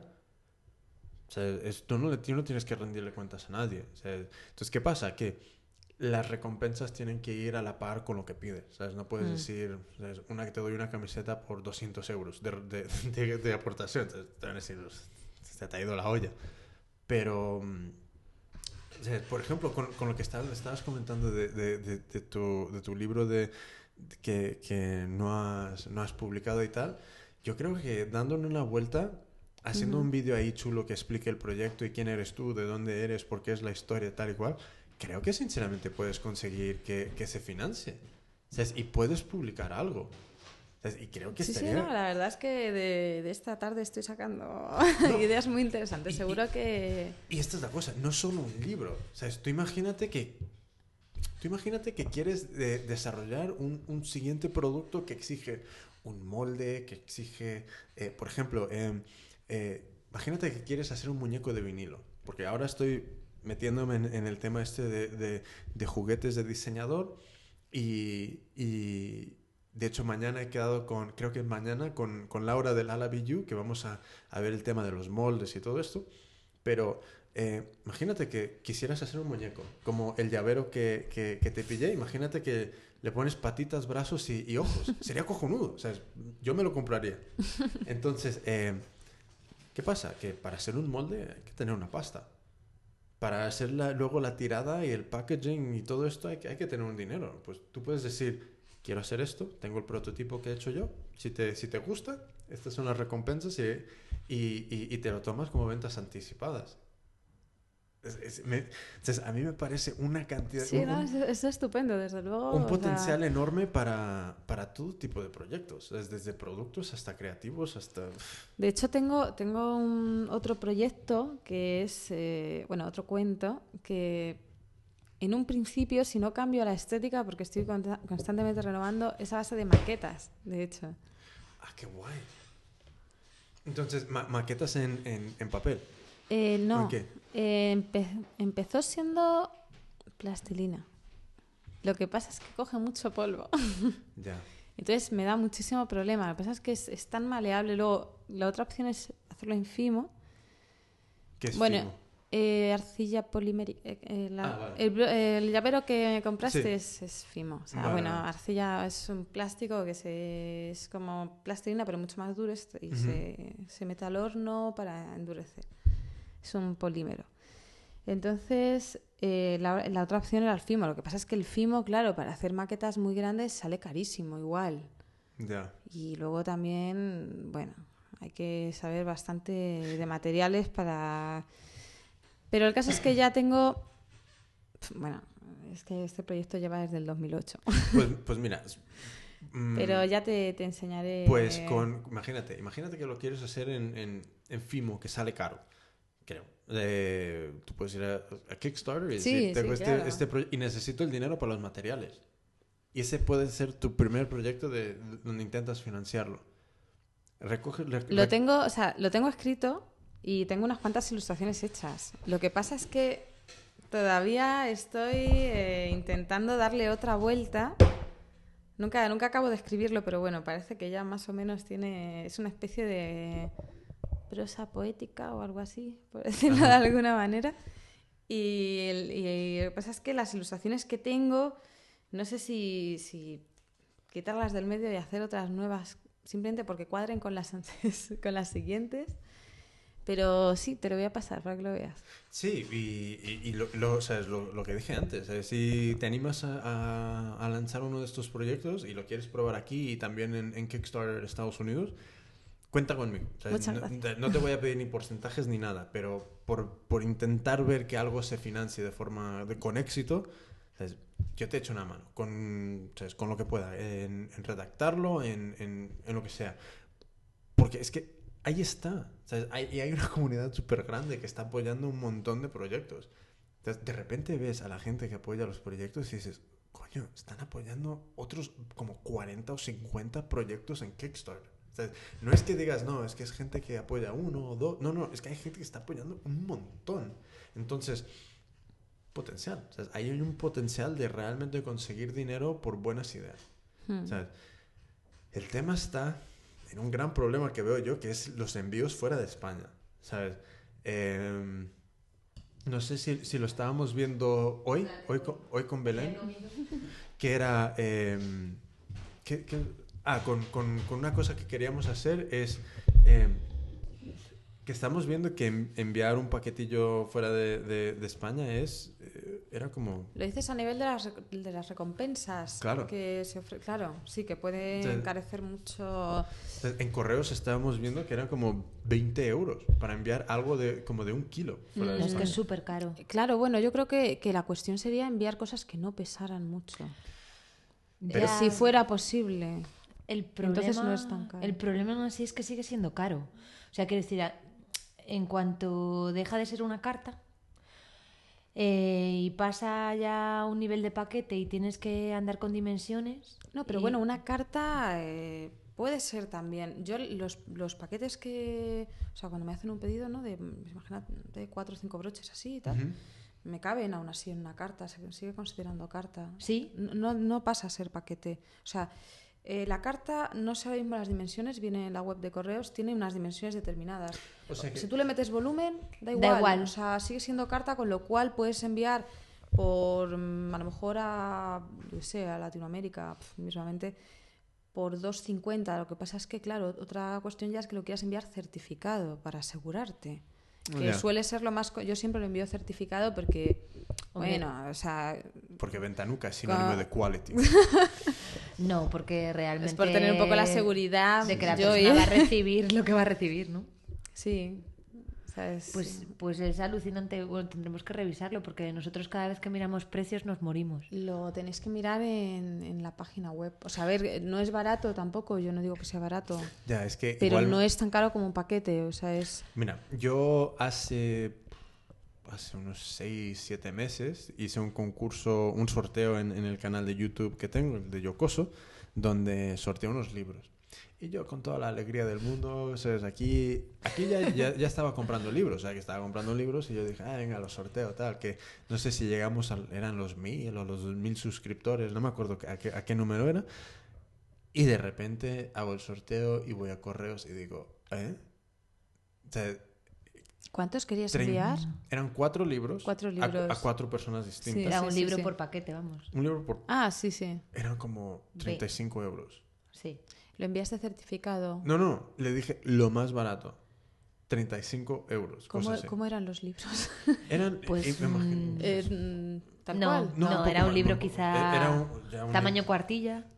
Un- ma- No, tamaño- no, mayas. Pero eh, pesaban. Es que, Es que no eran tampoco muy es que pesados. el, el problema que, que normalmente tiene la gente que vende por internet tal, es, es ese, ¿no?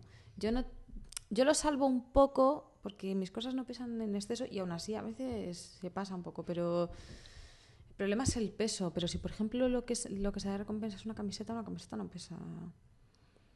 En- Mm, entonces, ¿tú cómo enviarías una camiseta? Por correos igual. Pero... Pero quiero decir que, que pesa menos que un libro, entonces a lo mejor sería posible. ¿no? Lo, del- lo de los libros nos que, dejó es que lo de los alucinados. libros pesa. Pero o sea, ¿lo, en- lo enviarías la camiseta tipo carta o cómo? En el sobre ese blando, Sí, ¿no? el sobreacolchado, Ese- una camiseta por mucho que se doble no sufre, con lo cual Hmm. no es necesario montar un paquete ni una caja. Claro, pero nosotros ahora, por ejemplo, estábamos con el dilema de tener que mandar cosas que son en tubo, vamos, como si fuera un póster o algo así, ¿no? Hmm. Y veíamos otra vez que se nos subía a la parra, o sea... Sí, es que se nos, se nos iba Porque ya eso sí que es imposible enviarlo como carta, entonces es paquete, de repente. Entonces, Entonces, porque lo que no quiero hacer es doblar esto, ¿sabes? Cu- De 40 No, no. maneras, eh, para que te llegue una cosa que diga...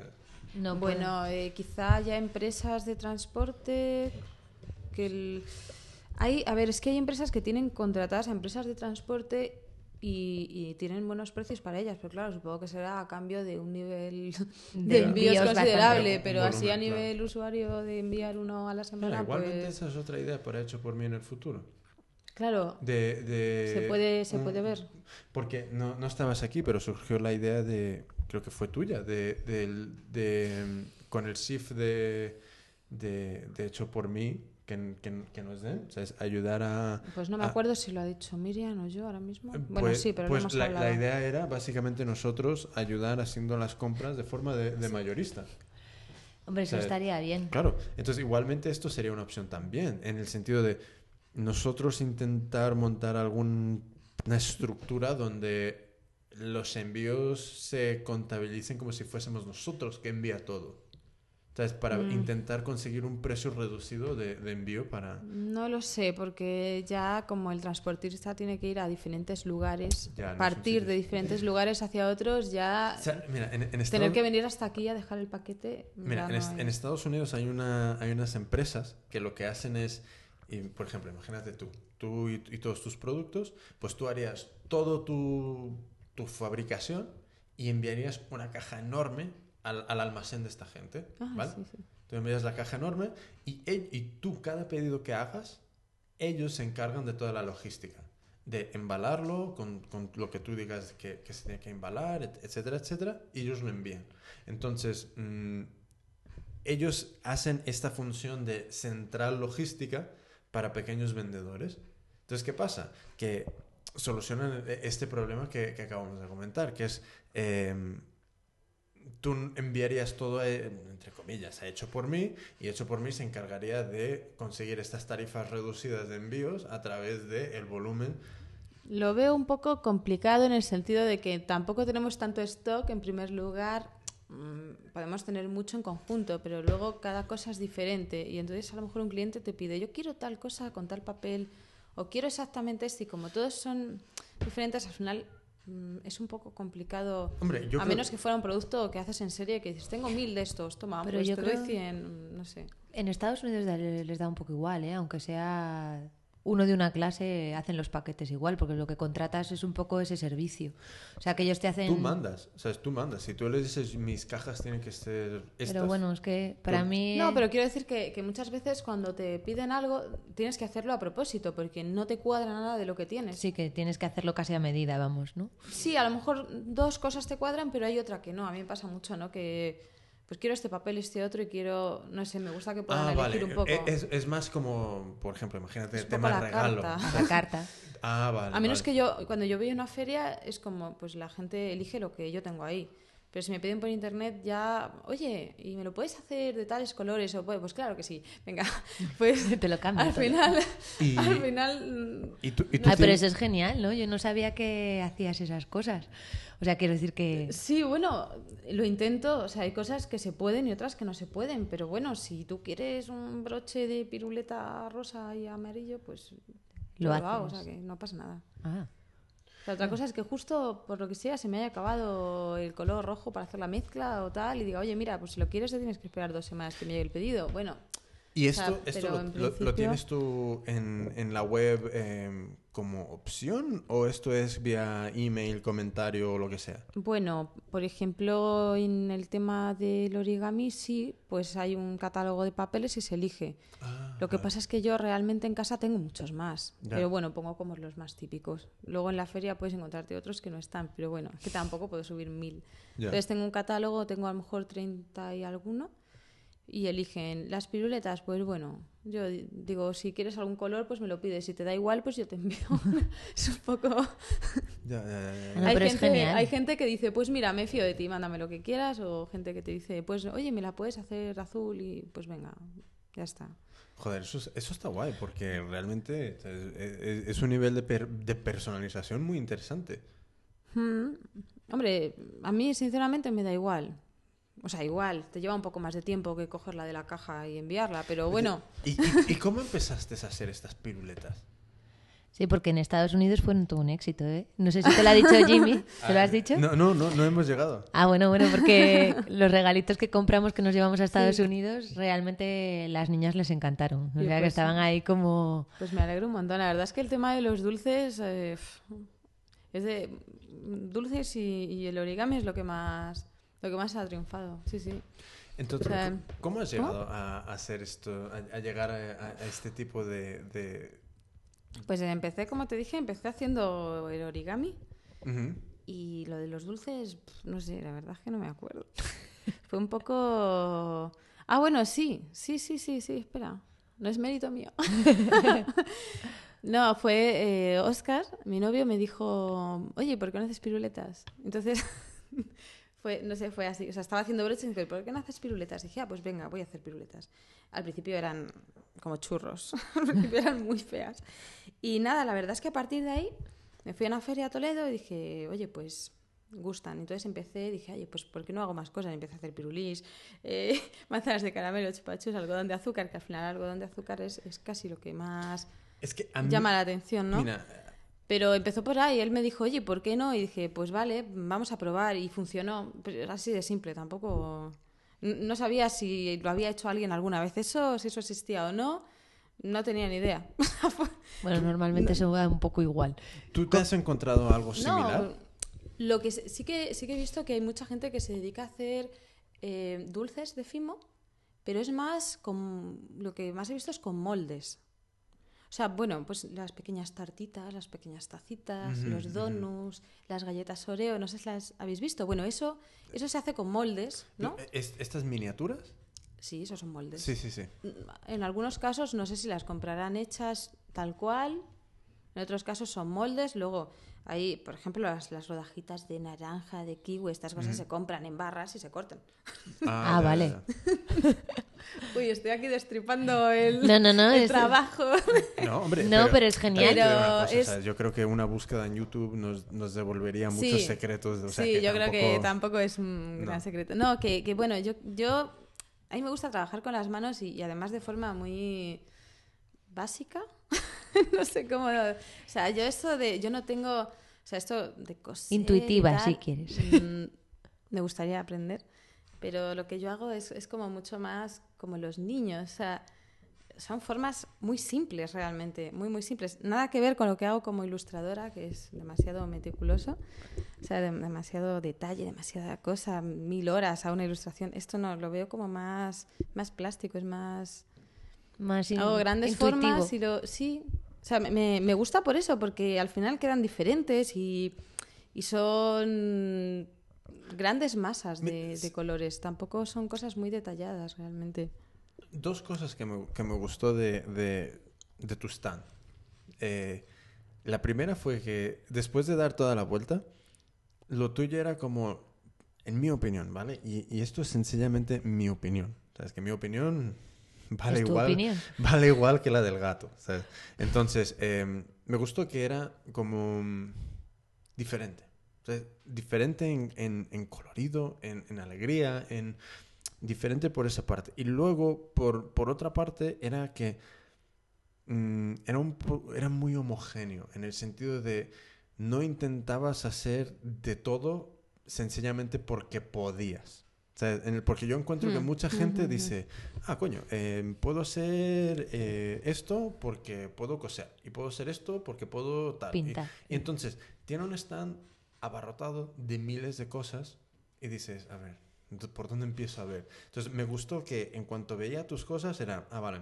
Porque hay una a- coherencia, a- ¿no? Sí, aquí estaba el, eh, cosas de origami muy coloridas. Luego pasabas a, a las piruletas que otro diseño, otro material, pero muy colorido. O sea que había una, em, una continuidad, ¿sabes? El ojo iba tranquilamente de un producto a otro, ¿sabes? No había un trastorno de repente de ver, eh, ¿sabes?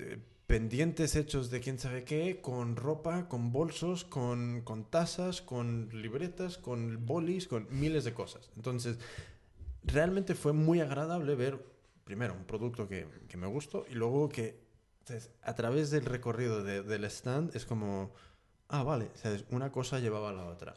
Digamos que mis experimentos los dejo en casa.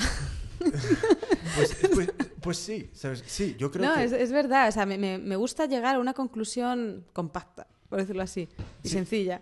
Y, y- yo no me complico tan... Me complico mucho pensando en qué hacer, muchísimo. O sea, en- hasta que encuentro la idea, hasta que hago los bocetos. O sea, yo tengo, tengo un montón de, libros llenos de, de- Además, boceto como muy rápido.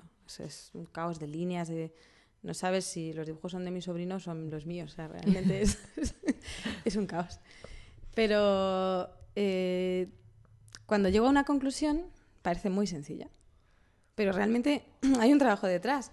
Pero no pongo mis experimentos a vender. O sea, es- Y Ya, se pero- agradece porque yo, por ejemplo, o sea, no, no, en serio, yo no tengo nada que ver con el mundo crafter ni nada, pero sí que un poco lo que te das cuenta es que a veces la gente pone cosas que prueban, ¿no? Y que dices, vale, pero no es un producto, o sea, eso no es algo que a lo mejor, que no tiene un- una consistencia. Que eso es algo que uno puede hacer en un rato libre o que mm, lo haces como si fuera un entretenimiento, como yo puedo hacer muchas cosas, pero no es algo que pongo al ojo del público para que se lo lleve a casa y para que lo disfrute, no sé, es como... Por eso quizá lo que tú dices que parece muy simple, pero lleva mucho, mucho trabajo detrás. Y los experimentos que los dejas en casa, pues es que supongo que es un poco lo que agradece el público, ¿no? Sí, Que de hecho, muchas repente- veces, muchas veces me dicen, oye, tú tienes que ser muy ordenada trabajando. Digo, sí. Eh, espera a ver el taller, ¿no? Mira, eh, Pero es que es un poco la- lo que falta, ¿no? A veces falta esa calidad final o ese determinado final o esa coherencia final, ¿no? Que de También yo, repente- yo parto de la ventaja de que vengo de ser ilustradora y también un poco en contacto del mundo de diseño. Entonces, eh, también yo creo que hace mucho el hecho de que ponga las tarjetitas detrás y todo. O sea, el tema de la presentación Ya, pero el producto en sí también. y todo, o sea, mira, pero yo- todo, todo el es un conjunto. Es un es conjunto de Todo. cosas. O sea, Ajá. e- e- eres tú el producto, porque además, ¿sabes? Cuando estás vendiendo, estás tú. ¿sabes? No está un- una empleada tuya, un empleado tuyo. Es, es como, estás tú. Entonces, em, tú tratas al cliente de una forma, ¿sabes? Em, hay- sugieres que, le- que puede ser interesante. Em, si de repente no tienes algo expuesto, dices, espera, espera, aquí está. Em, ya en, en- en- en el, en el punto de compra, em, dices, venga, que se escoge un... un- ¿qué, era? ¿Un, broche? ¿Qué, qué- qué era? Un, El que re- la- re- que rega- no- nos dio algo. Nos eh, regaló unas chapas. Ah, sí. Las chapas. Las- verdad. las cha- Entonces, ¿qué pasa? Que todo eso es valor añadido. Hmm. O sea, es, es como, sí, tú puedes estar cobrando un precio. Pero ¿qué pasa? Que el tema de si yo considero que es caro o barato no es sencillamente con, lo que, con el producto que me llevo, sino que es con toda la experiencia. Entonces, ¿qué pasa? Que tú puedes dar una experiencia mierda o tú puedes dar una experiencia guay. Entonces, Ya, pero tú puedes dar una experiencia guay. Y si el producto al final que te llevas a casa, de repente, mm, pues no tiene una calidad o tiene una calidad de experimento en vez de una calidad de producto final, pues tampoco, por muy buena la experiencia que sea, tampoco te quedas satisfecho. Bueno, ¿no? Que a mí, me, a mí me pasa eso con muchas cosas. También a mí me, a mí me ha pasado, y pido perdón si alguien ha recibido un broche de los primeros en mal estado, que, que la- hice una tanda de piruletas con un barniz equivocado porque, porque funcionaba en invierno, pero en verano se volvía pegajoso. mm, Bueno, Y ahí yo metí la pata y de hecho mm, en alguna ocasión, oye, que me ha pasado esto, te lo cambio, pero mm, puede pasar, o sea, puede pasar que, que piensas que estás haciendo algo No, bien, luego te equivocas. eso está claro. siempre, siempre O podemos sea, tener... hay que tener un- cuidado. Eso está claro y supongo que además, pero bueno, yo ya no tanto hablo de cosas, equivocaciones las tenemos todos, o sea, yo también en mi trabajo, Bueno, pero es mejor que no pase. igual. efectivamente, Sí, pero es, es inevitable, ¿sabes? No es- no sé, no- mm, yo creo que lo importante de esto es cómo se afronta esta, este, esta equivocación. sí. O la puedes afrontar no respondiendo emails, o puedes decir, coño, te, lo- te lo reemplazo inmediatamente. Mm, hombre, por supuesto. O sea, si hay algo que llega en mal estado, es como. Claro, pero es que no es por supuesto para no todo siempre el es mundo. por supuesto. Ujú, ujú. O sea, es por supuesto para ti. Entonces yo creo que eso es un poco lo que mm, a mí me gustó de, de- de- de tu stand, de tu producto, que o sea, yo soy muy, muy colorido. O sea, me, me encantan lo- los colerinches y tal, y, entonces a mí me llamó la atención, más que otras cosas, pero em, fue eso, fue toda la experiencia que, que fue desde el principio hasta el final eh, muy agradable. Entonces, ¿qué pasa? Que a mí, ¿qué me gustaría ver? No, no todo es color de rosa. Me gustaría ver un stand mucho más tú. Entonces, eh, banners, cartelería, algo que le dé. Que, que cuando. Si yo me paro en, en el medio de, de- de- En este caso del 2D, si yo me paro en el medio y hago un 360 alrededor de todos los stands, en general yo lo que veo es todo blanco, porque son todas las carpas. A mí me encantaría ver que la gente se currase más. Sí, no, la verdad es que en ese sentido yo intento, o sea, intento de cada vez ir pensando nuevas cosas y ir mejorando esa parte. Sí, porque creo Que que falla, falla mucho. Creo que tú tenías un, un faldón distinto para la, la mesa. Creo, si no me equivoco. yo tengo un problema y es que a veces me desdoblo en ferias y a veces, no, no a veces, siempre voy en metro. Entonces es un problema porque digamos que primero tienes que llevar algo que puedas transportar encima. Ya. Ya. Y más al, al principio tenía que llevar la carpa y todo, o sea, imagínate. Pero bueno, al margen de eso, es verdad que hay ciertas cosas que se pueden, por ejemplo, la mesa que llevaba en Navidad era, era horrible. O sea, era una mesa de campo que hacía ondas. No. Ahora ya me he hecho una que por lo menos está recta, está, está lisa y, y bueno, y es como más, tiene más presencia. Mm, Tengo que hacerme el tema de la cartelería bien, Sí, es que pero yo- ya he cambiado todo, o sea, he cambiado lo que me dices, lo he cambiado. O sea, lo de la mesa, la tela. No, la no, no. yo- organización. a mí Sí, me no, parecía no. guay. A mí me parecía No, pero guay. lo, que- lo he cambiado porque estaba, empecé llevándolo todo muy ordenado y en Navidad me volví loca y dije, lo voy a desordenar. Pero era demasiado caótico. Entonces ahora he hecho un término medio y además quiero, quiero hacer lo de los... La gata. Quiero, quiero hacer lo de los, los carteles y todo Sí, eso. a mí, a mí me Sí, sí, encantaría, ya- por ejemplo, si yo me... Otra vez, el mismo ejemplo, si yo me paro en el medio del, del- del 2D y, do- y giro y doy la vuelta, a mí me encantaría ver mm, diferentes col- colores que, que represente cada marca en cada stand, que, que realmente en lugar de ver blanco vea marcas, vea nombres, vea... ¿sabes? Que, que tenga una experiencia más envolvente en cada stand de lo que es cada marca. ¿Sabes? Que no se reduzca a lo que hay encima de la mesa. Porque esa es otra, ¿sabes? Hay una cosa que me está rayando un montón, que es cada vez que veo fotos de ferias, todo el mundo tiene los productos expuestos de la misma forma. Y eso es otra cosa que me moló de lo tuyo, que tú lo tenías no todo en horizontal. ¿Sabes? Es Lo que caiga en la mesa es lo que se ve. O sea, que tienes que estar encima de la mesa para ver algo. Hmm. Entonces, tú tenías... em, que no me acuerdo Una exactamente. maleta. No exactamente- Era una maleta y luego Y un al- al- expositor. es, es Sí, un sí, expositor vertical que era sí, como siempre, siempre expongo más en, Claro, en porque es vertical, como- de hecho. Pero tienes es que es más lógico, porque si no tiene que estar todo el mundo apelotonado allí. claro, y tienes tanto espacio eh, que, que te rodea hacia, hacia arriba que lo que está en la mesa tienes que estar encima y, y es que no me es algo que me parece un poco cutre en el sentido de todo el mundo es como como el, el- el top manta, ¿sabes? Todo tirado encima. Entonces, no, ¿sabes? Exponlo de otra forma. Si puedes, haz que flote en el aire. No sé, ¿sabes? Llama la atención de alguna forma, que es tu espacio durante ese momento, ¿sabes? Mm. Entonces, eh, no sé, ¿sabes? y sé que, que lo que digo no eres la única que lo hace. Hay mucha gente que, que expone, pero es algo que me, que me acuerdo de, de- de- de tu trabajo ahí. Entonces, no sé, es como que hay pequeñas cosas que, que has ido haciendo, muchas pequeñas cosas que a mí me, ha- me, me hizo decir, ostras, mira, me gusta el producto, me, me- no sé, que me ha llevado a, a- a- que nos llevó realmente a comprar. O sea, entonces, eh, Bueno, a mí realmente, o sea, quiero decir, fuiste tú el que me dijiste, no, es que tenemos que ir al 2 de que he visto unas cosas, unas piruletas, que no sé.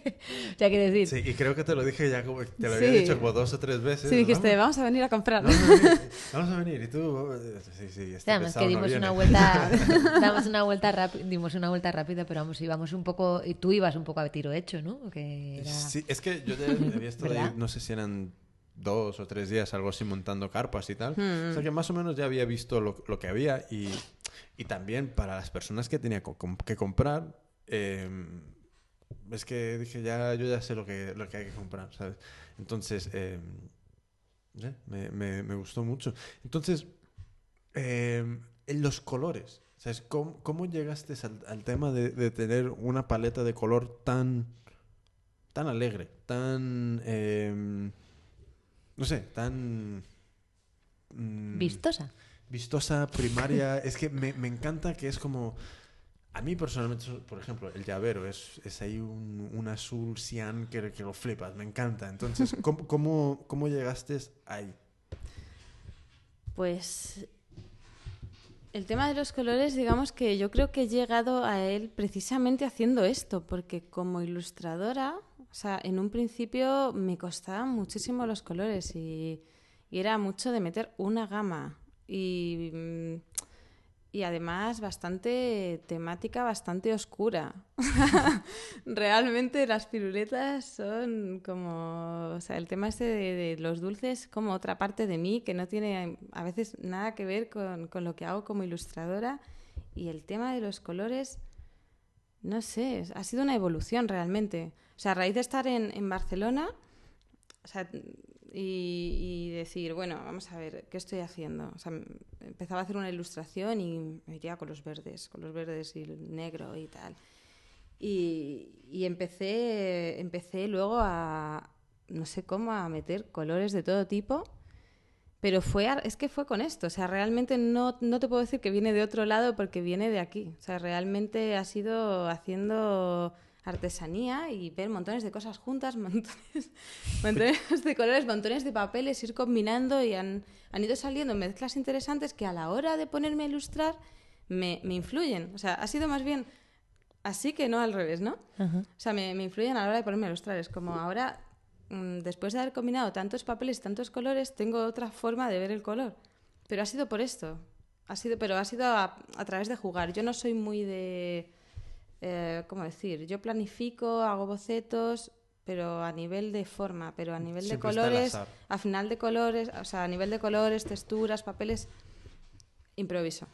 O sea, improviso y, y- y a veces me salen cosas muy mal, pero me da igual. Ahí están los experimentos. Cojo y hago otra, pero ha sido a base de, de eso, de, de probar.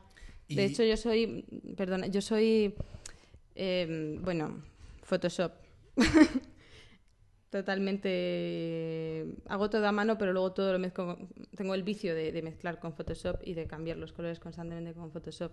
Realmente creo que no tengo ningún ojo propio. O sea, es, es todo a base de ver y, y cuando digo, ah, esta, esta ¿Has, combinación. has estado en la web que se llama Color Lovers?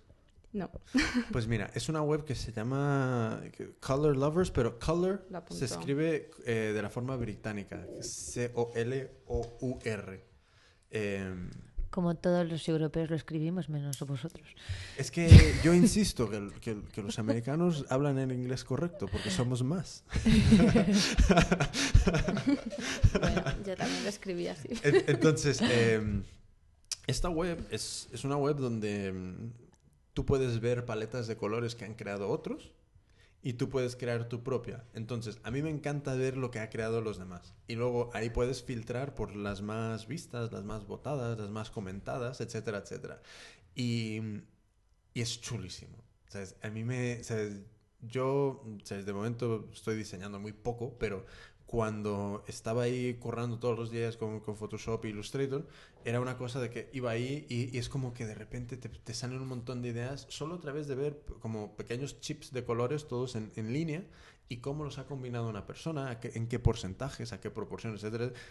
Y es guapísima. Es, guapísima porque em, puedes ir de una paleta muy, muy sombria, muy, muy de otoño, muy ¿sabes? ocres y tal, a, a descubrir una paleta que es mm, neones y, y, muy cañera. Entonces, em, yo creo que para cualquiera que esté diseñando producto o tal, es, es una herramienta, es indispensable ir aquí y pasarse un ratillo antes de empezar a, a- a- a Mm. poner color, a decidir, mm, ¿sabes? Cualquier tema de estos.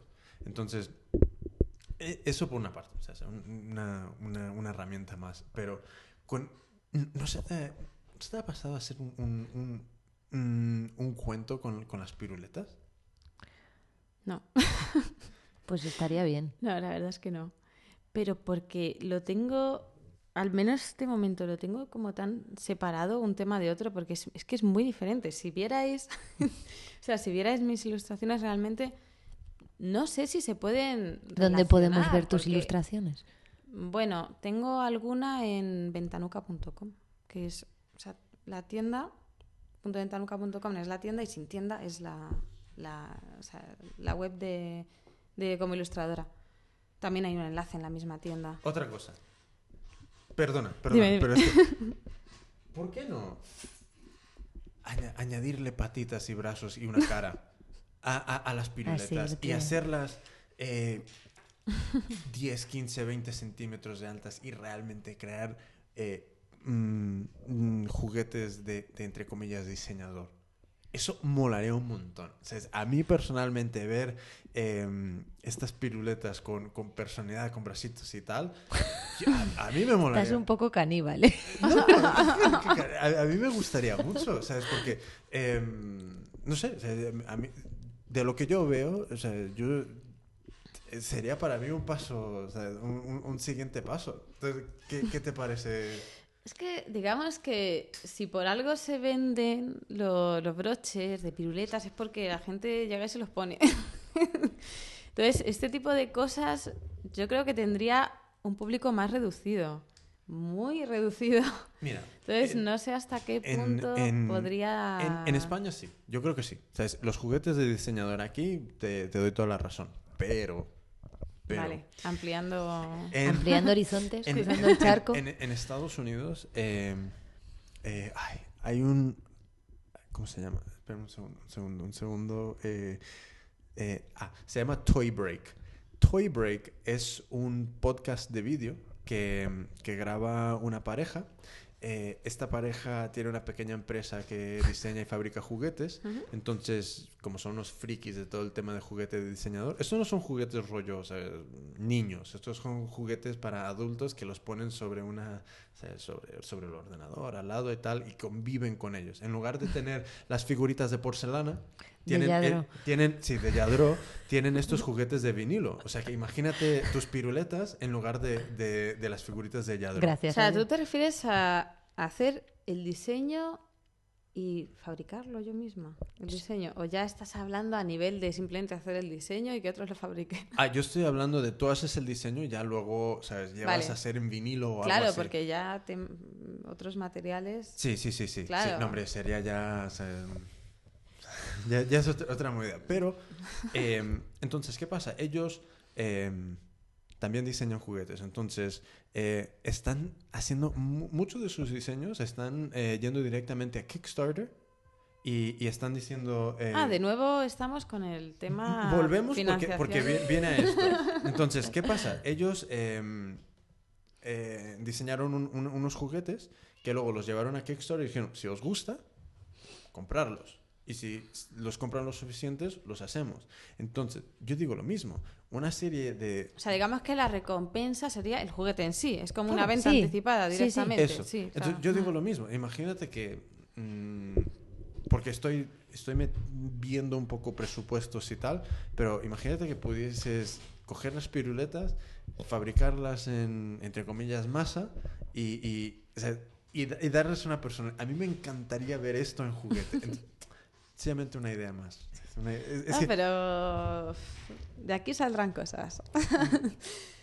No, pero es cierto, yo, yo Ah. es algo, bueno, también lo he visto en mesas de amigos con diseño, con estudios de diseño y esas cosas, lo de los super juguetes aquí. Sí, sí. Pero es verdad que en Estados Unidos hay un montón de adultos que compran juguetes de diseño y de todo. Es increíble. Mira, hay, hay uno que se llama Kid Robot. Sí. que tiene un, lo que el, el- el nombre del, del juguete es un Dunny, un Dunny, que ha- ha tra- hay miles de diseños tiene del mismo juguete, o sea que diferentes gráficos alrededor. O sea, ha, ha- ha cogido es- es- este producto y tiene una extensión de productos bestial. ¿sabes? Este Hay- es el de las camisetas y las y el- sudaderas el- el de Kid Kid Robot. Sí, es- tiene todo tipo de... de- solo con, con este gráfico. Entonces, ¿qué pasa? Que veo lo tuyo y es como que de repente digo, joder, esto con una personalidad en el sentido de cara, o sea, cara y brazos o algo, yo creo que, que no sé, o sea, es opinión personal, ¿sabes? pero mm, porque me gusta. Es- es- a- a Se eso puede, voy. se puede, Sí. se puede ver. A eso voy, pero... Entonces, ¿qué, qué, qué son tus siguientes pasos? ¿Qué es lo, lo- lo siguiente que, que quieres empezar a hacer? Uf. Pero próximamente o en un futuro. Eh, ambas cosas.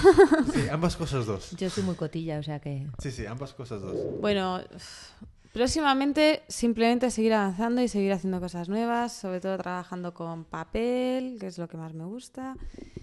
Y bueno, pues nada, o sea, y también desarrollando el tema de la pequeña ilustración para vender como pequeño original, láminas y tal. O sea, un poco seguir trabajando en lo que, en lo que estoy. También eh, desarrollar, me gustaría encontrar el ánimo para seguir desarrollando, que bueno, que de- puede que de aquí saquemos algo, el, el tema del cuento de Dora, que es el, el otro cuento en el que estoy trabajando. O sea, el, el cuento de las maquetas que te Sí. comenté antes. Y sobre todo, o sea, eso, o sea, el tema de la tienda y el tema de, de la ilustración.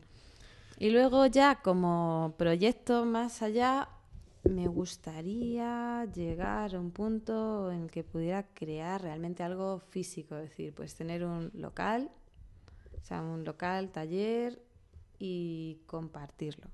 O sea, pero compartirlo gestionándolo yo. Eso siempre No. es una mejor forma de Lo que, compartir. lo que hablábamos, es decir, Pe- ¿Pero dónde? ¿Ahí en, en, en Toledo no, o- bueno, o, aquí en Madrid? No, ni uno ni otro, seguramente. Entonces, ¿dónde? Ahí estoy. Ahí estás. ¿En España o fuera? En España, en España. Pero todavía no tengo muy claro. Porque está Ibiza, pero es un poco de temporada. Está Barcelona, está el País Vasco, el norte en general, ¿Y tú de dónde eres? de Toledo. ¿Y, ¿Y por qué el norte? Bueno, porque me gusta, en primer lugar, pero también parece ser que está bastante bien valorada la artesanía y, y eso me, me anima. Y luego también hay otra cosa muy importante y es que Barcelona, Madrid es, digamos, el mejor sitio aparentemente, pero también es donde más oferta hay de todo eso. Y mm, sería difícil hacer algo novedoso. Sin embargo, hacerlo en un sitio como País Vasco o Norte en general, o podría ser Mira, yo, yo creo que, que también lo que, lo que tú ofreces es- no es típico. Es- esa es otra cosa, que es como no, no estás haciendo más de lo mismo. Sí, pero yo no pretendo hacerlo solo con mis cosas, que es la cuestión, porque sería demasiado estrés, demasiada responsabilidad. Entonces, mm, más bien sería un sistema de taller que yo gestiono, o sea, yo me ocupo de, yo hago que sea legal, yo pago todas las cosas, pero también ofrecer a otros compañeros la posibilidad de vender ahí. No Sí, tema de. lo- entiendo. No tema. No sería. La idea no es una relación de depósito, ¿no? Que es lo Ajá. que se viene dando. Sino más bien. Que ellos gestionen su pequeño espacio, dentro de tu espacio. Bueno. Es, es que todavía. Pues mira, nos- nosotros con- estoy. con- Nosotros con Hecho por mí estamos con una idea bastante, bueno, Sí, sí, similar en lo- cierto sentido. Sí, lo que queremos hacer es, aparte del, del espacio este de, de disponer de las máquinas, nos encantaría ofrecer también, no sé hasta qué, hasta qué punto, pero un, un rincón donde, eh, como vamos a estar montando conferencias y, y charlas y tal, y va a haber mucho tráfico, Hmm. eh, nos encantaría que este tráfico que viene de fuera también se, se encontrara con, con, con producto. ¿sabes? Entonces, ¿qué Sí. pasa? Que nos encantaría tener ahí también un espacio donde, mm, donde quien quiera, eh, y, ¿sabes? por una cuota, pueda venir y, y- y vender sus productos ahí. Entonces, em, no en el sentido de depósito, donde ¿sabes? nosotros nos llevaríamos un porcentaje o lo que sea de lo que vendes, sino que... em, Un eh, alquiler. eh, sí, un, un alquiler o sea, es pequeño. ¿sabes? Por, por un espacio donde si tú estás, vendes. Y si no estás, ¿sabes? nosotros no nos vamos a hacer cargo de vender tus cosas. Entonces, eh, es un poco eso. Y, pero claro, necesitamos mucho espacio. Eh, porque ya solo con las máquinas que queremos... Hombre, se puede. Lo que podéis hacer también es un poco a nivel. eh, aprovechando las paredes, ¿no? O, mm, Con algunas vitrinas o algo, Hmm. ponerlo como exposición y venderlo vosotros. O sea, decir, está ahí y si alguien. O sea, no cuando uno quiera, dame esto, sino pues al final de cada evento, si alguien quiere comprar, Sí, eso me, eso me encantaría, ¿sabes? Pero, hombre, Entonces, vamos- eh, todo es cuestión logístico, de quién está, cuánto tiempo, porque joder, si estamos solo yo y yo, Claro, bueno. No, bueno, no, no, hay algo mejor que se puede hacer y es que eh, de esos diseñadores se ocupe uno, cada vez uno. O sea, porque que tengan que ir todos cada vez que... Es no un sé, no coñazo. sé, o sea, Ni no lo merece veo. la pena tampoco. No lo veo. Entonces, así distribuyendo un poco la responsabilidad. Hombre, estaría guay, o sea, estaría guay. Algo así se podría hacer. Sí. Pues, Sí, la- yo es que 20. soy un poco escéptica con la gente trabajando en comunidad, pero si la gente trabajase en comunidad, que es algo bastante maravilloso, porque todo sería todo más fácil para todos nosotros. Ya, gracias. vamos a arreglar los... Es que soy un poco paleta con estas cosas, le con los anexos a mi cuerpo. Yo Es que eh, a Belén le están flotando los, los auriculares, que está como un DJ con No, una es mano verdad, sujetándolos. Es verdad que si la gente mm, se plantease más trabajo en comunidad, yo creo que se ahorraría tiempo y se podría hacer cosas más rápido, por ejemplo. No, yo qué sé. Yo Algunas tiendas lo están haciendo. O Sí. sea, por ejemplo, pasa es que, claro, Mira, yo el- hay- las de... Ay, ¿cómo se llama? Eh, jolines, hice un podcast con ellas, con... Con... ¿dónde están? Ay, en... en aquí en Malasaña... ¿En ah, el 2D? no, no, no. Eh, La rubita sí, de los bolsos. Me, me he quedado en blanco. No importa. Me he quedado en blanco. Bueno, perdona. El caso es que tienen una tienda en la que van, están varios. o- Suitcase. Ah, vale. Eh, entonces, son cuatro chicas que han montado esta tienda, The Suitcase, y, y claro, o sea, es- un día están unas, un día están Es que otras. eso es y cual. estupendo. Es que es- eso es lo, lo ideal. O sea, tener...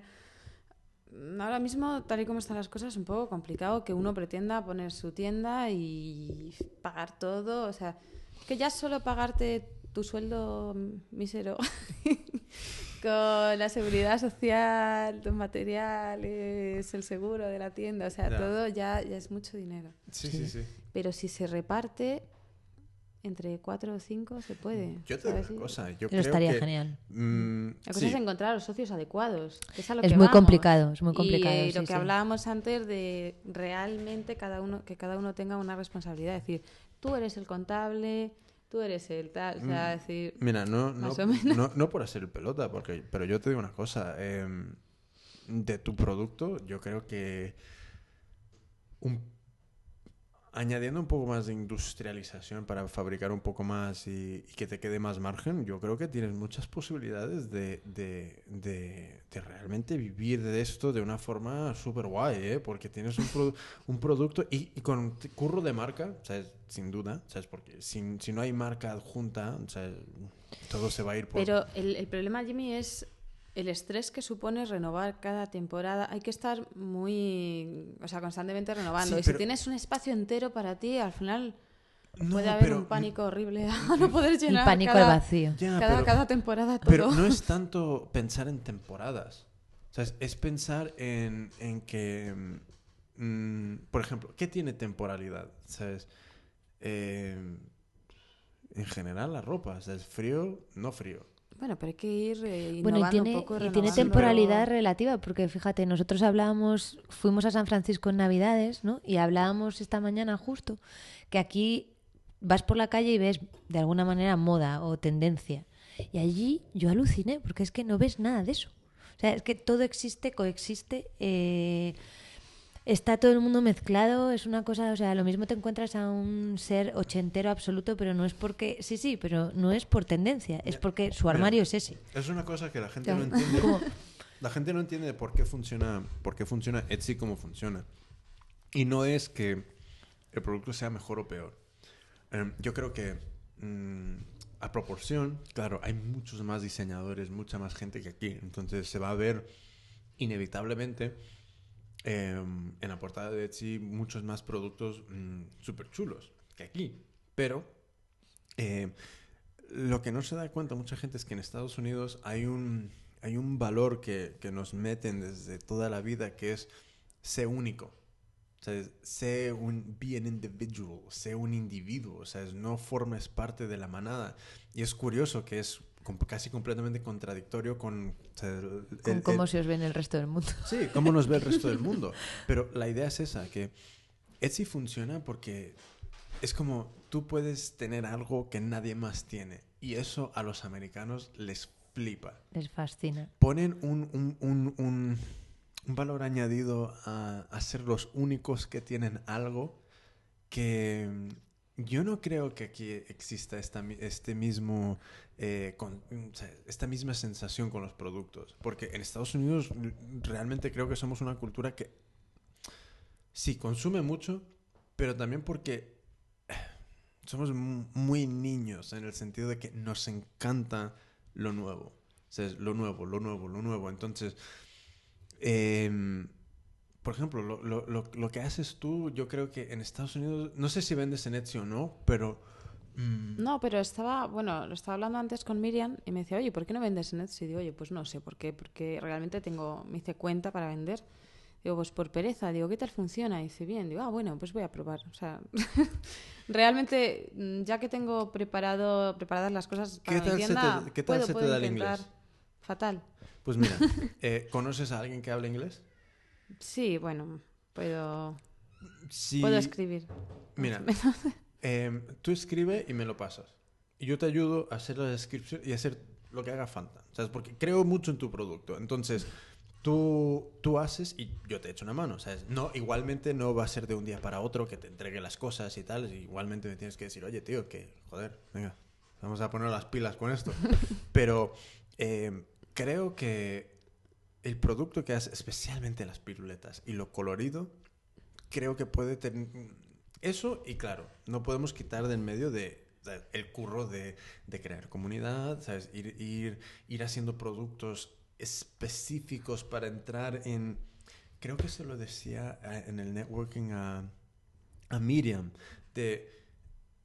Por ejemplo, hay muchos blogs en Estados Unidos que son gigantes. Entonces, hay, hay, hay- yo sigo mucho, mm, realmente dos blogs de tecnología muy grandes. Entonces, eh, me parece muy curioso que cada vez que surge un producto textil que cruce camino con el mundo de la tecnología, ellos escriben un- una entrada en el blog. Entonces, ¿qué pasa? Por ejemplo, hubo un diseñador que hizo unos cojines que parecían iconitos de- de- de- del, del Mac. Entonces, ellos publicaron estos cojines y hablaron de los cojines. Entonces, es como, tienen tal volumen de comunidad que estos cojines a, a la hora ya se habían vendido todos.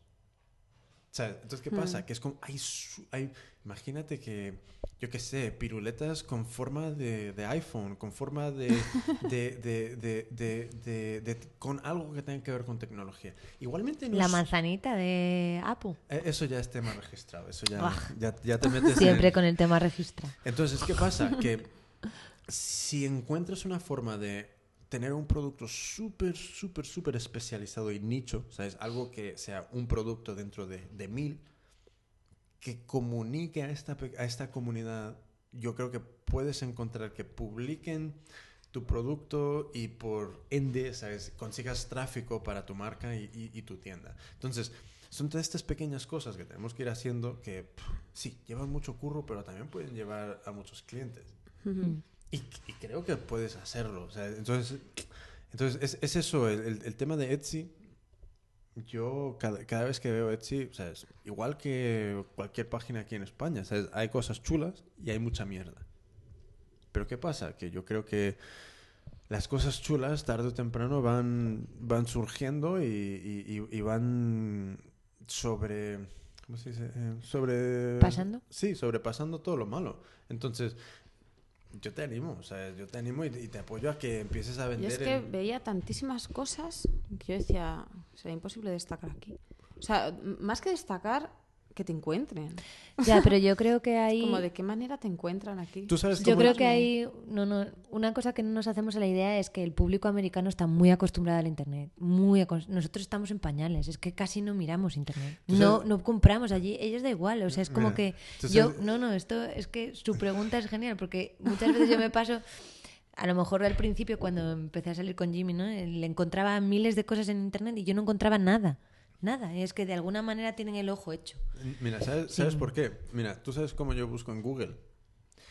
Yo abro, mm, dependiendo de lo que me interese la búsqueda, yo abro entre las primeras 10 y 20 páginas de Google. Y me los miro todo. Me lo miro todo. ¿Por qué? Porque, Pero todo es todo. porque todo es todo. Porque dentro de todo... Ya nosotros no hacemos eso. No. Sí, dentro de todo eso están los, estos pepitas de oro, ¿sabes? Mm, Las pepitas de oro no suelen estar eh, esperándote ahí en la cima de la montaña, porque si no todo el mundo, ¿sabes? Diría, ah, ese es, ese es el trozo de tierra que yo quiero comprar, porque ahí está la mina. ¿sabes? Entonces, ¿qué pasa? Que hay que rebuscar. Entonces, no sé, yo creo que, no sé si estamos más o menos acostumbrados a rebuscar, pero rebuscamos. Por ejemplo, hay... em, Yo creo que también hay, mm, hay mucho más de, quizá, de que sabéis que queréis algo, ¿no? Y nosotros es como que es, nos desanimamos enseguida en cuanto la búsqueda se complica en exceso. Vosotros También tengo una cosa, es- rebuscáis, es- ¿eh? es- desanima mucho buscar en, en, en google.es, ¿sabes? Porque los resultados suelen ser... O los blogs aquí son mu- mucho más pequeños, tienen muchísimo... Hablo yo, yo tengo un blog y vamos, a mí me cuesta publicar, Dios y ayuda, ¿eh? O sea, duermo con alguien que me dice todos los días, al publicar en el blog, al publicar en el blog, al publicar en el blog. Pero es verdad, es cierto que cuidamos mucho menos las cosas, eh, quizá porque es algo más nuevo para nosotros y no estamos tan acostumbrados, ¿no? Vosotros tenéis más claro que de alguna manera hay un trabajo detrás de la comunidad, de... No, no sé, y... Hay más producción también, yo Pero sé. destacar, yo creo que... mm, Mira, mm, yo creo que al final el buen producto siempre destaca. O sea, no es una cosa donde, donde digas, no, es que mm, hago unas cosas súper chulas y, y- y nadie me conoce. Lo único que, que también habrá que tener en cuenta ahí el envío, ¿no? Si ya estamos diciendo que ese envío, ahí hay que mirarlo. Sí, sí, O sí. sea, yo, es que lo digo porque yo desde, desde la tienda mía envíos a España, pongo. Sí. Pero claro, ya si me meto en Exi tengo que enviar a cualquier parte, con lo cual hay que encarecer el tema del envío, porque yo pongo tarifa plana de envío. para Yo, todo el mundo, yo, yo dinero, probaría pero- una cosa. O sea, eh, yo probaría encarecer el producto directamente y... Aunque en mi web lo tenga... Sí, Sí. sí, sí. ¿Sabes qué pasa? Que eh, una cosa es... eh, si en, en tu web eh, puedes subir el, el envío internacional a X y, y en Etsy puedes subir el, el- el precio del producto a X para que el ujú. Compense un poco, sí, sí. Mira, por ejemplo, es lo mismo que hace la industria textil con, con- con los, los pantalones y, y- y lo de abajo y lo de arriba. Encarecen lo de arriba y abaratan lo de abajo, aunque lo de abajo es más caro que hacer que lo de arriba. ¿Por qué? Porque es, es psicológico. Es, es psicológico. Es como... mm, yo, es como que la gente ve más trabajo en lo de arriba que en lo de abajo. Cuando realmente, ¿sabes? Hacer un pantalón es un curro. Y es, o sea, sí, hacer una blusa y tal también, pero es como que van compensando los, o sea, lo- lo- los precios para, que, para animar a la compra. O sea, no es una cosa de que todo tiene que ser como, como es, sino que tú puedes tener una estrategia de precios que es como, vale, igualmente por aquí bajo un poco, que igualmente, Sí, sí, sí. y por aquí subo un poco y, y vas contra, No, bueno, contrarrestando. de hecho eso ya lo hago ya con algunos productos. Dices, hay un producto que es que no lo puedo vender a más de tanto, aunque costaría más, pero luego hay otro que dices, bueno, de aquí me saco mucho más, porque realmente podría cobrarlo un poco menos, pero entonces es un poco ir compensando según lo que... Hay gente que, que es muy estricta con eso y es como, no, no, no, yo lo cobro según el trabajo. No, no, yo hago un global. Sí, es Ni, Hombre, ni- es que ni yo pongo, creo- ni pongo céntimos. Yo creo que hay cosas que es imposible ponerle precio directamente. Sí, bueno, pero que dentro de eso... Bueno, a todo se le puede poner precio, pero en el sentido de que si cobrases realmente el trabajo que te ha llevado, es que el precio cuál es. Hombre, no? ¿sabes qué pasa? Que igualmente eh, lo vale, pero mm, no por, por ser como, como el ajo, pero igualmente tu marca no lo vale. Entonces, ¿qué pasa? Que no es que, que- que no tenga ese, ese valor, sino que no has generado ese valor, no lo has creado. Entonces, ¿qué pasa? Es como, imagínate que Apple, me que alguien venga con el mismo ejemplo, ¿sabes? Que alguien venga con un ordenador igual que el, que el MacBook Pro, pero sin la manzanita, y otro con la manzanita. Ya cambia muchísimo e- es, es- esa confianza que tienes en el producto. Por eso el, el trabajo de la marca. Porque si Apple le pone la manzanita a, yo qué sé, a, un- a una pantalla, a una tele, tú vas a decir, esa tele tiene que ser buena. Si, lo, si, si ponen la manzanita a una puerta de una casa, tú dices, esa puerta tiene que ser la leche. Entonces, ¿qué pasa? Que si vamos construyendo estas marcas, poco a poco podemos ir creando ¿sabes? Ese, ese, ese valor para por cual cobrar. Y yo creo que es todo cuestión de ir, de ir creando productos chulos. Y eso es lo que haces. O sea, eso es lo que ya haces. Eso es lo bueno. O sea, no es, no es como que estuvieras creando, haciendo productos que no se venden, sino que estás creando productos. Yo te he comprado. O sea, y no, no es que yo. O sea, yo me he vuelto mucho menos consumidor que antes. O sea, también por, por temas de. ¿Por qué me miras? No, no, sí. sí, sí, sí. Como si te raptara las tarjetas o algo. No, no, no. Pero. mm, Pero claro, ese, es- ese es el tema. Que... Hombre, pero tú, te- o sea, esto parece que te voy a hacer yo a ti ahora la pelota, ¿no? Pero es verdad que tú te has hecho menos consumidor que antes porque te cuesta muchas veces mucha, mu- mucho esfuerzo en encontrar cosas que te gustan. ¿Eh? Mm, Aparte de la contención. mm, no, yo, yo creo. Mira, yo. Hay cosas que. me- yo, yo creo que hay muchas cosas que me gustan. Pero. eh, por ejemplo, yo en Hecho por mí estoy. Todo lo que tengo lo estoy invirtiendo en Hecho por mí. Eso es lo que mucha gente no se da cuenta. ¿sabes? Piensan que las cosas funcionan con inercia y no es así. ¿sabes? Las cosas funcionan con, con invertir en ello y tal. Y, y- pero claro, crees en ello. Entonces, ¿qué hago? En, en lugar de ir a, ir a comprar ¿sabes? 20 juguetes este mes, que me encantaría, pues me encantaría, me, me encantaría, pues digo, bueno, ¿sabes? vamos a hacer algo más para hecho por mí, vamos a hacer algo más para esto. y Pero yo creo que con lo, con lo que haces igualmente, ¿por qué no explorar Etsy? Yo creo que puede ser algo interesante. Y igualmente hasta estas empresas que hacen estos envíos pueden, pueden echarte una mano con algo, ¿no? Bueno, eso es mirarlo. Sí, la yo- verdad es que no, no, no sé hasta qué punto para un nivel bajo de... O sea, vamos a ver, las empresas que usan estos servicios yo creo que están constantemente enviando. Pero bueno, es preguntarlo, tampoco cuesta nada preguntarlo. Sí, porque yo, yo creo que si ya vendes aquí, o sea, Ujú. esta- Lo que no me queda claro es eh, en et- o sea, bueno, yo en mi web es un poco lo que os he explicado, es decir, mira, os pongo esta foto, pero si queréis otros colores me los pedís, os los hago tal. En Etsy yo creo que es más subir una foto concreta, ¿no? La foto del producto que vas a de- vender. o sea, tal cual, no es decir, luego te hago uno parecido, te cambio, tal, no, sino que tiene que ser ese. Creo, creo que puedes ¿No? poner en la descripción que puede variar, que lo puedes cambiar, etcétera, etcétera. Pero Sí, yo creo que eso se puede poner Sí, yo, yo- tranquilamente yo- en la yo creo que descripción. lo puedes poner en la descripción, pero en general es el producto que estás vendiendo lo que la foto que, que- que subes. Pero em, no sé, es como me, me parece que em, es, es una pena realmente de que, de, que, de que se venda más producto español en Etsy que, que- que a través de cualquier plataforma aquí, ¿sabes? Sí. Pero Bueno, se vende. Bueno, mm, es, da igual. Sí, ella, Miriam Eh. dice que ya vende más, más. O sea, sí, eh, pero es cuestión de vender. digo, bueno, Mucha pues gente dice que se ve- vende más en Etsy en general que aquí. Sí, sí, sí.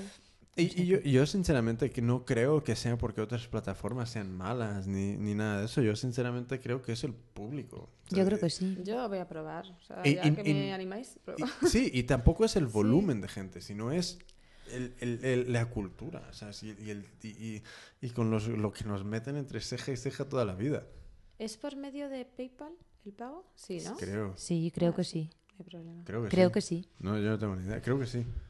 Pero... Bueno, no sé. PayPal que también te permite tarjeta, o sea que realmente... Ah, sí, sí. Sí. O sea, eso da igual. Pero de hecho yo creo que ellos tienen su, su No sé, propio ¿queréis servicio. lo miro? No sé. No sé, no me acuerdo. Ya, bueno, No, puedo bueno, mirarlo. no importa si ya se mira...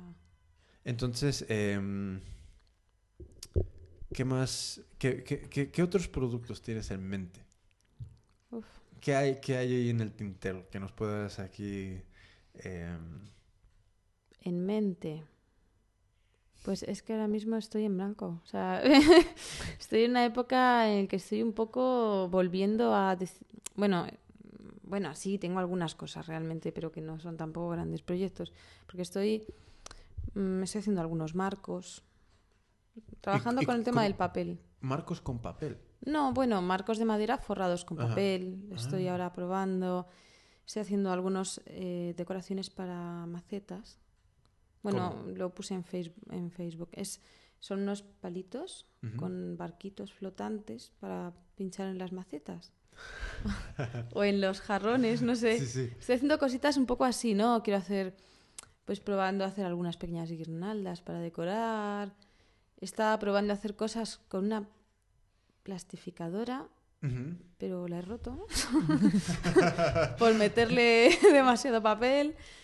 Estoy probando así, pero cositas muy, muy pequeñas. Y luego, pues eso, con el tema de. de Bueno, los- si haces un set de papel para Navidad en Estados Unidos, seguro que arrasas. ¿sí? Sí. ¿Cómo? Pa- papel con, con los motivos de, la- de las piruletas y tal, para papel de, de embalaje para, ah, para papel Navidad. De, de- de envolver. Ah, mira, hay, También, también es, es una idea que una vez pensé, pero la abandoné. Pero, mira, vi, mala- vi en, en, en- pero no con piruletas.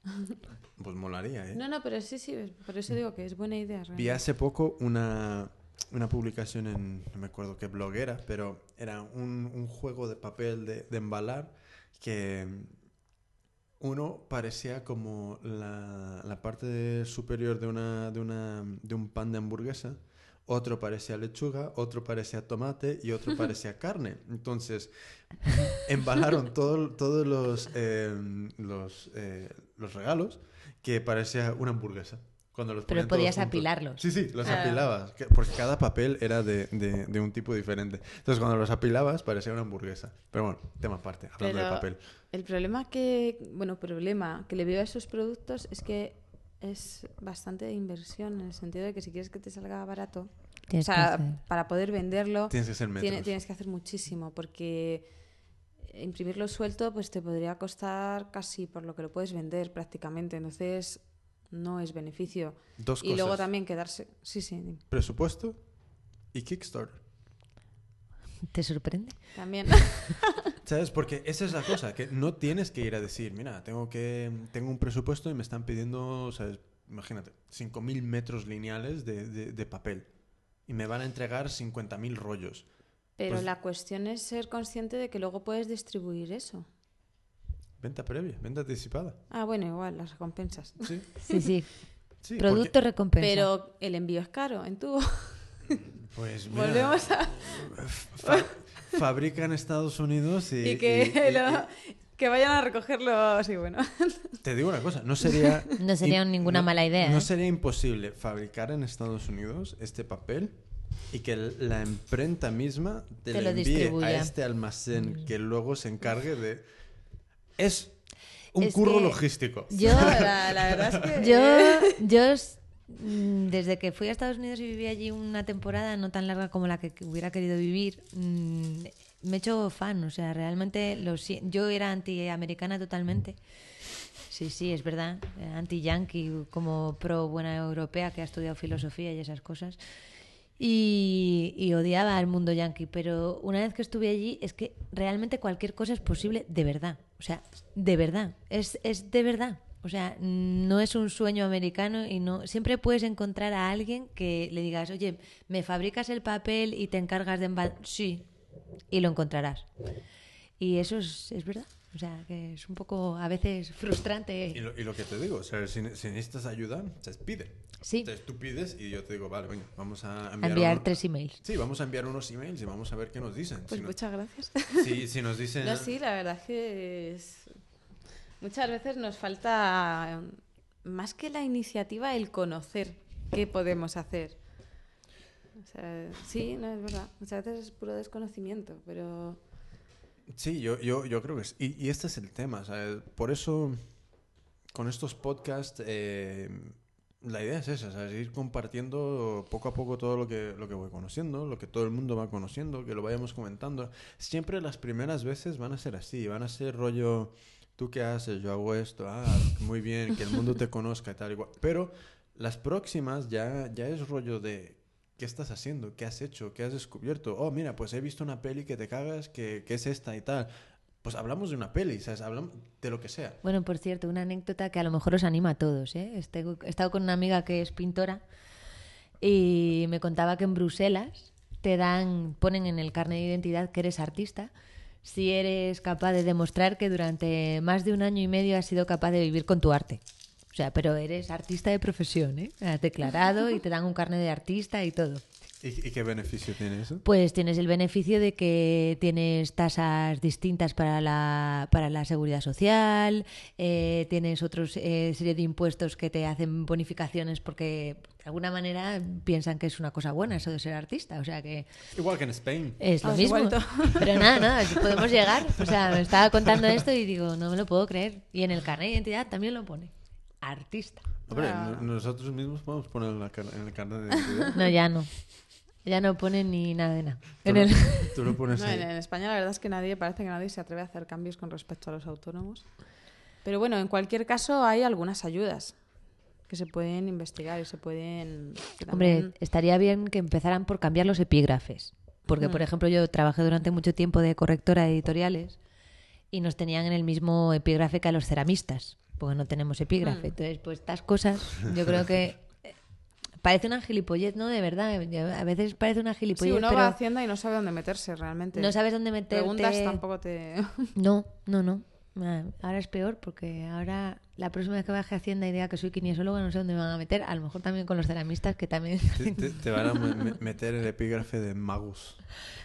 brujos. Magos y brujos. Magos y brujos. Asmegas. Eh, Pero- Pues Tenemos a una gata muy interesante, no la veis, pero está Sí, aquí la- la formando está- parte de la tertulia. Pues mira, yo creo que vamos a ponerle punto y final, que, que yo también me estoy ya cansando un poco, que llevo de pie mucho tiempo. Pero mira, ¿sabes? A mí lo que, ¿sabes? Para ponerle punto y final de, de muy buen rollo, ¿sabes? A mí mm, Miriam me ha encantado lo que hace, sus polainas me parecen, ¿sabes? Cojonudas, me encantan. Eh, Laura tiene un producto también súper chulo de niños. Y, y creo que han salido un montón de ideas de este podcast. Y, y me- la verdad es que me ha, me ha molado mucho. Y, y todos los laureles que te ha aventado no son porque por hacerte la pelota, sino porque es de verdad. Entonces, em, cuenta conmigo por lo que quieras en temas de... Ya de- mañana mismo te estoy dando el coñazo. no, no, y, y te digo, o sea, yo no, No, estoy, muchas yo no estoy Sí, detrás sí, de sí. nadie. O sea, yo no estoy detrás de Mm. nadie de qué necesitas. ¿Qué ne- No, no, no. O sea, tú si necesitas algo, me Ujú. pasas un email de, oye, tío, ¿qué tal? No hace falta ni, hola, ¿cómo has estado? No, o sea, no me sobra eso. Yo soy muy, muy, co- ¿cómo, cómo lo diría? Em, Muy al grano. sí, muy al grano. ¿sabes? Entonces, ¿qué pasa? Que... mm, lo que ne- lo Las que- florituras no son lo tuyo. no, no, no son lo mío. Yo soy muy, muy al grano y, y- y creo que es un poco, no sé, no sé si es bueno o malo, pero así soy. Entonces, con lo que necesites, tú, tú pide y, y- y dentro de lo que pueda y diré, oye, sí, que no, que sí, que lo que sea. Entonces, em, ¿dónde vas a estar próximamente? Bueno, pues en casa haciendo todo lo, todo lo que me has mandado, en primer lugar. Luego estaré haciendo el curso que te comenté de, de empresas, que bueno, creo que es importante también, aunque cueste y de pereza, pero hay que hacerlo. Y luego las ferias, pues nada, voy a estar, pues iré al 2 de mayo. Solo me cogí los tres primeros días, pensando Vale. en que luego ya vería y, y se ha llenado Sí. ha tenido mucho éxito. Pero también es con vistas a moverme también en otros mercados que todavía están por salir. O sea, posiblemente vaya a la boca, posiblemente La boca. la boca del lobo. O sea, sí, Feria La Boca. ¿Dónde es eso? En Argumosa. Posiblemente digo porque todavía mm, no estoy en, en la edición del 12 de mayo, pero hay una mm, hay otras que van a sacar. Bueno, es que todavía Vale. no, la, no la han publicado, pero bueno. Hay otras que van a sacar lo- en lo, bueno, próximamente, en mayo ya hay una. Aparte de la del 12 hay- va a haber otra. Entonces, posiblemente voy a intentar estar en esa, si me lo dan. Y, y luego hay otro par que he pedido, pues unas chicas que hacen uno que se llama Molly Market, la maleta Ah, sí, de sí, la sí, sí. moda, tal, pues lo, lo- se lo he pedido y nada, si me seleccionan, pues ahí estaré. Y si no, pues buscaré otras cosas. También eh, estaba pensando incluso en irme a Ibiza. Pero ¿Pero para un mercado o, o para...? bueno, estoy hablando con una tienda para, para, Para dejarle eso. mis cosas, pero también si me sale algún mercado interesante y puedo... Muy guay. Vamos, que todavía está todo en el aire y hasta que no me vayan confirmando y vaya yo haciendo mis planes no está seguro. Pero bueno, en cualquier caso, en mi web siempre lo voy informando y... Vale. o en Facebook, estoy aquí y allá. Igualmente en, en- en la entrada de este, de este podcast vamos a poner todos los enlaces y todo este tema, o sea que ya, ya pondremos todo. Eh, vamos a intentar ver si podemos organizar, grabar un podcast directamente desde, desde el 2 de Market, a ver qué tal funciona Pues eso. estaría guay. Estupendo. Sí, es que ha surgido esa idea aquí en el... Pero eso en- estaría genial. Lo único, Sí, sí. eso, que como ha tenido tantas solicitudes, mm, tendrás que ver un poco si te interesa hablar con algunas personas en concreto o, o te da igual, bueno, tendrás que ver quién va ese día. Ah, a mí me encanta hablar con todo el mundo. Entonces, claro, bueno, quiero, sí. quiero decir que como si quieres hacerlo varias veces, porque va, va a cambiar totalmente. Sí, yo, yo creo Hay gente que que... va una vez, Hombre, el que asunto dos. De momento son solo los sábados, ¿no? Sí. Pues sí, sí. yo por mí, o sea, yo me plantaría ahí un... to- 21 de abril. Todos los sábados. eh, Ah, Todo el sábado con el chiringuito y que se vaya sentando la gente. Sí, sí, ¿eh? sea, por mí estaría cojonudo. ¿sabes? O sea, que voy a hablar con Rosy y con Belén a ver si... ¿Qué les parece? A ver cómo podemos organizar esto. Y... bueno, ya seguramente estén encantadas. Sí, yo, yo creo que sí. sí. Pero tú, ¿sabes? Es, esto, o sea, es organizar dónde vamos a estar, cómo vamos a montarlo Sí. y tal. Sí, Y- seguramente te puedan dejar una carpa. Sí, Vamos, a- sí, seguro, Sí, o a lo mejor al- O- o- alguno de los baretos nos da asilo político en algún momento. No lo sé. Bueno, Bueno, es que hay mucho ruido. hay mucho No, ruido. pero mesa redonda ahí en el centro y, y con los micros y tal. O sea, y no sé si... Bueno, ya veremos.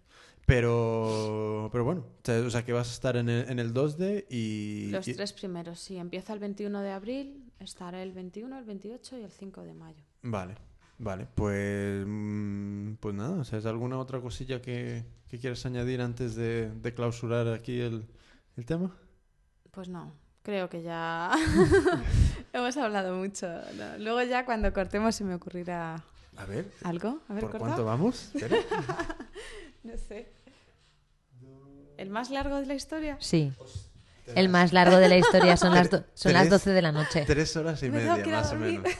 Tres horas y media casi. Guau. Eh, pues nada. eh, bueno, pues muchas gracias pues por nada, invitarnos. A ti, Ha sido un a, placer. a, a Mariam y a, a Miriam, a Miriam y a, a- a Laura, Laura. que se han tenido que ir, pero bueno. Pues nada, eh, yo soy Jimmy, de hecho por mí, y a todo, todo el mundo que se ha quedado aquí hasta el final, pues muchas gracias, sois unos, unos campeones. Y, y nos vemos, eh, nos escuchamos, nos vemos en, en la próxima. Ah, y no se os olvide em, las reseñas en iTunes para eh, sobre este podcast. Si te gusta, dilo. Si no te gusta, también, porque nos ayuda en, en- en salir más, más alto en los rankings, que, que casi siempre estamos en el top, eh, en el top 10.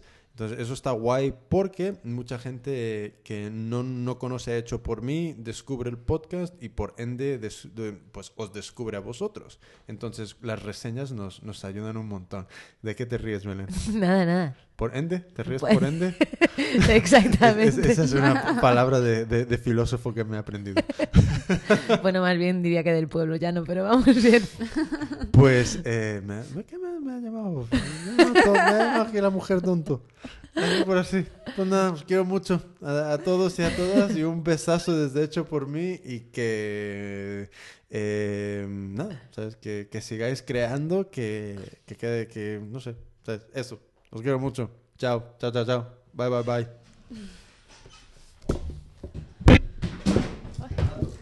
Qué raro. Qué calorcito dan los cascos.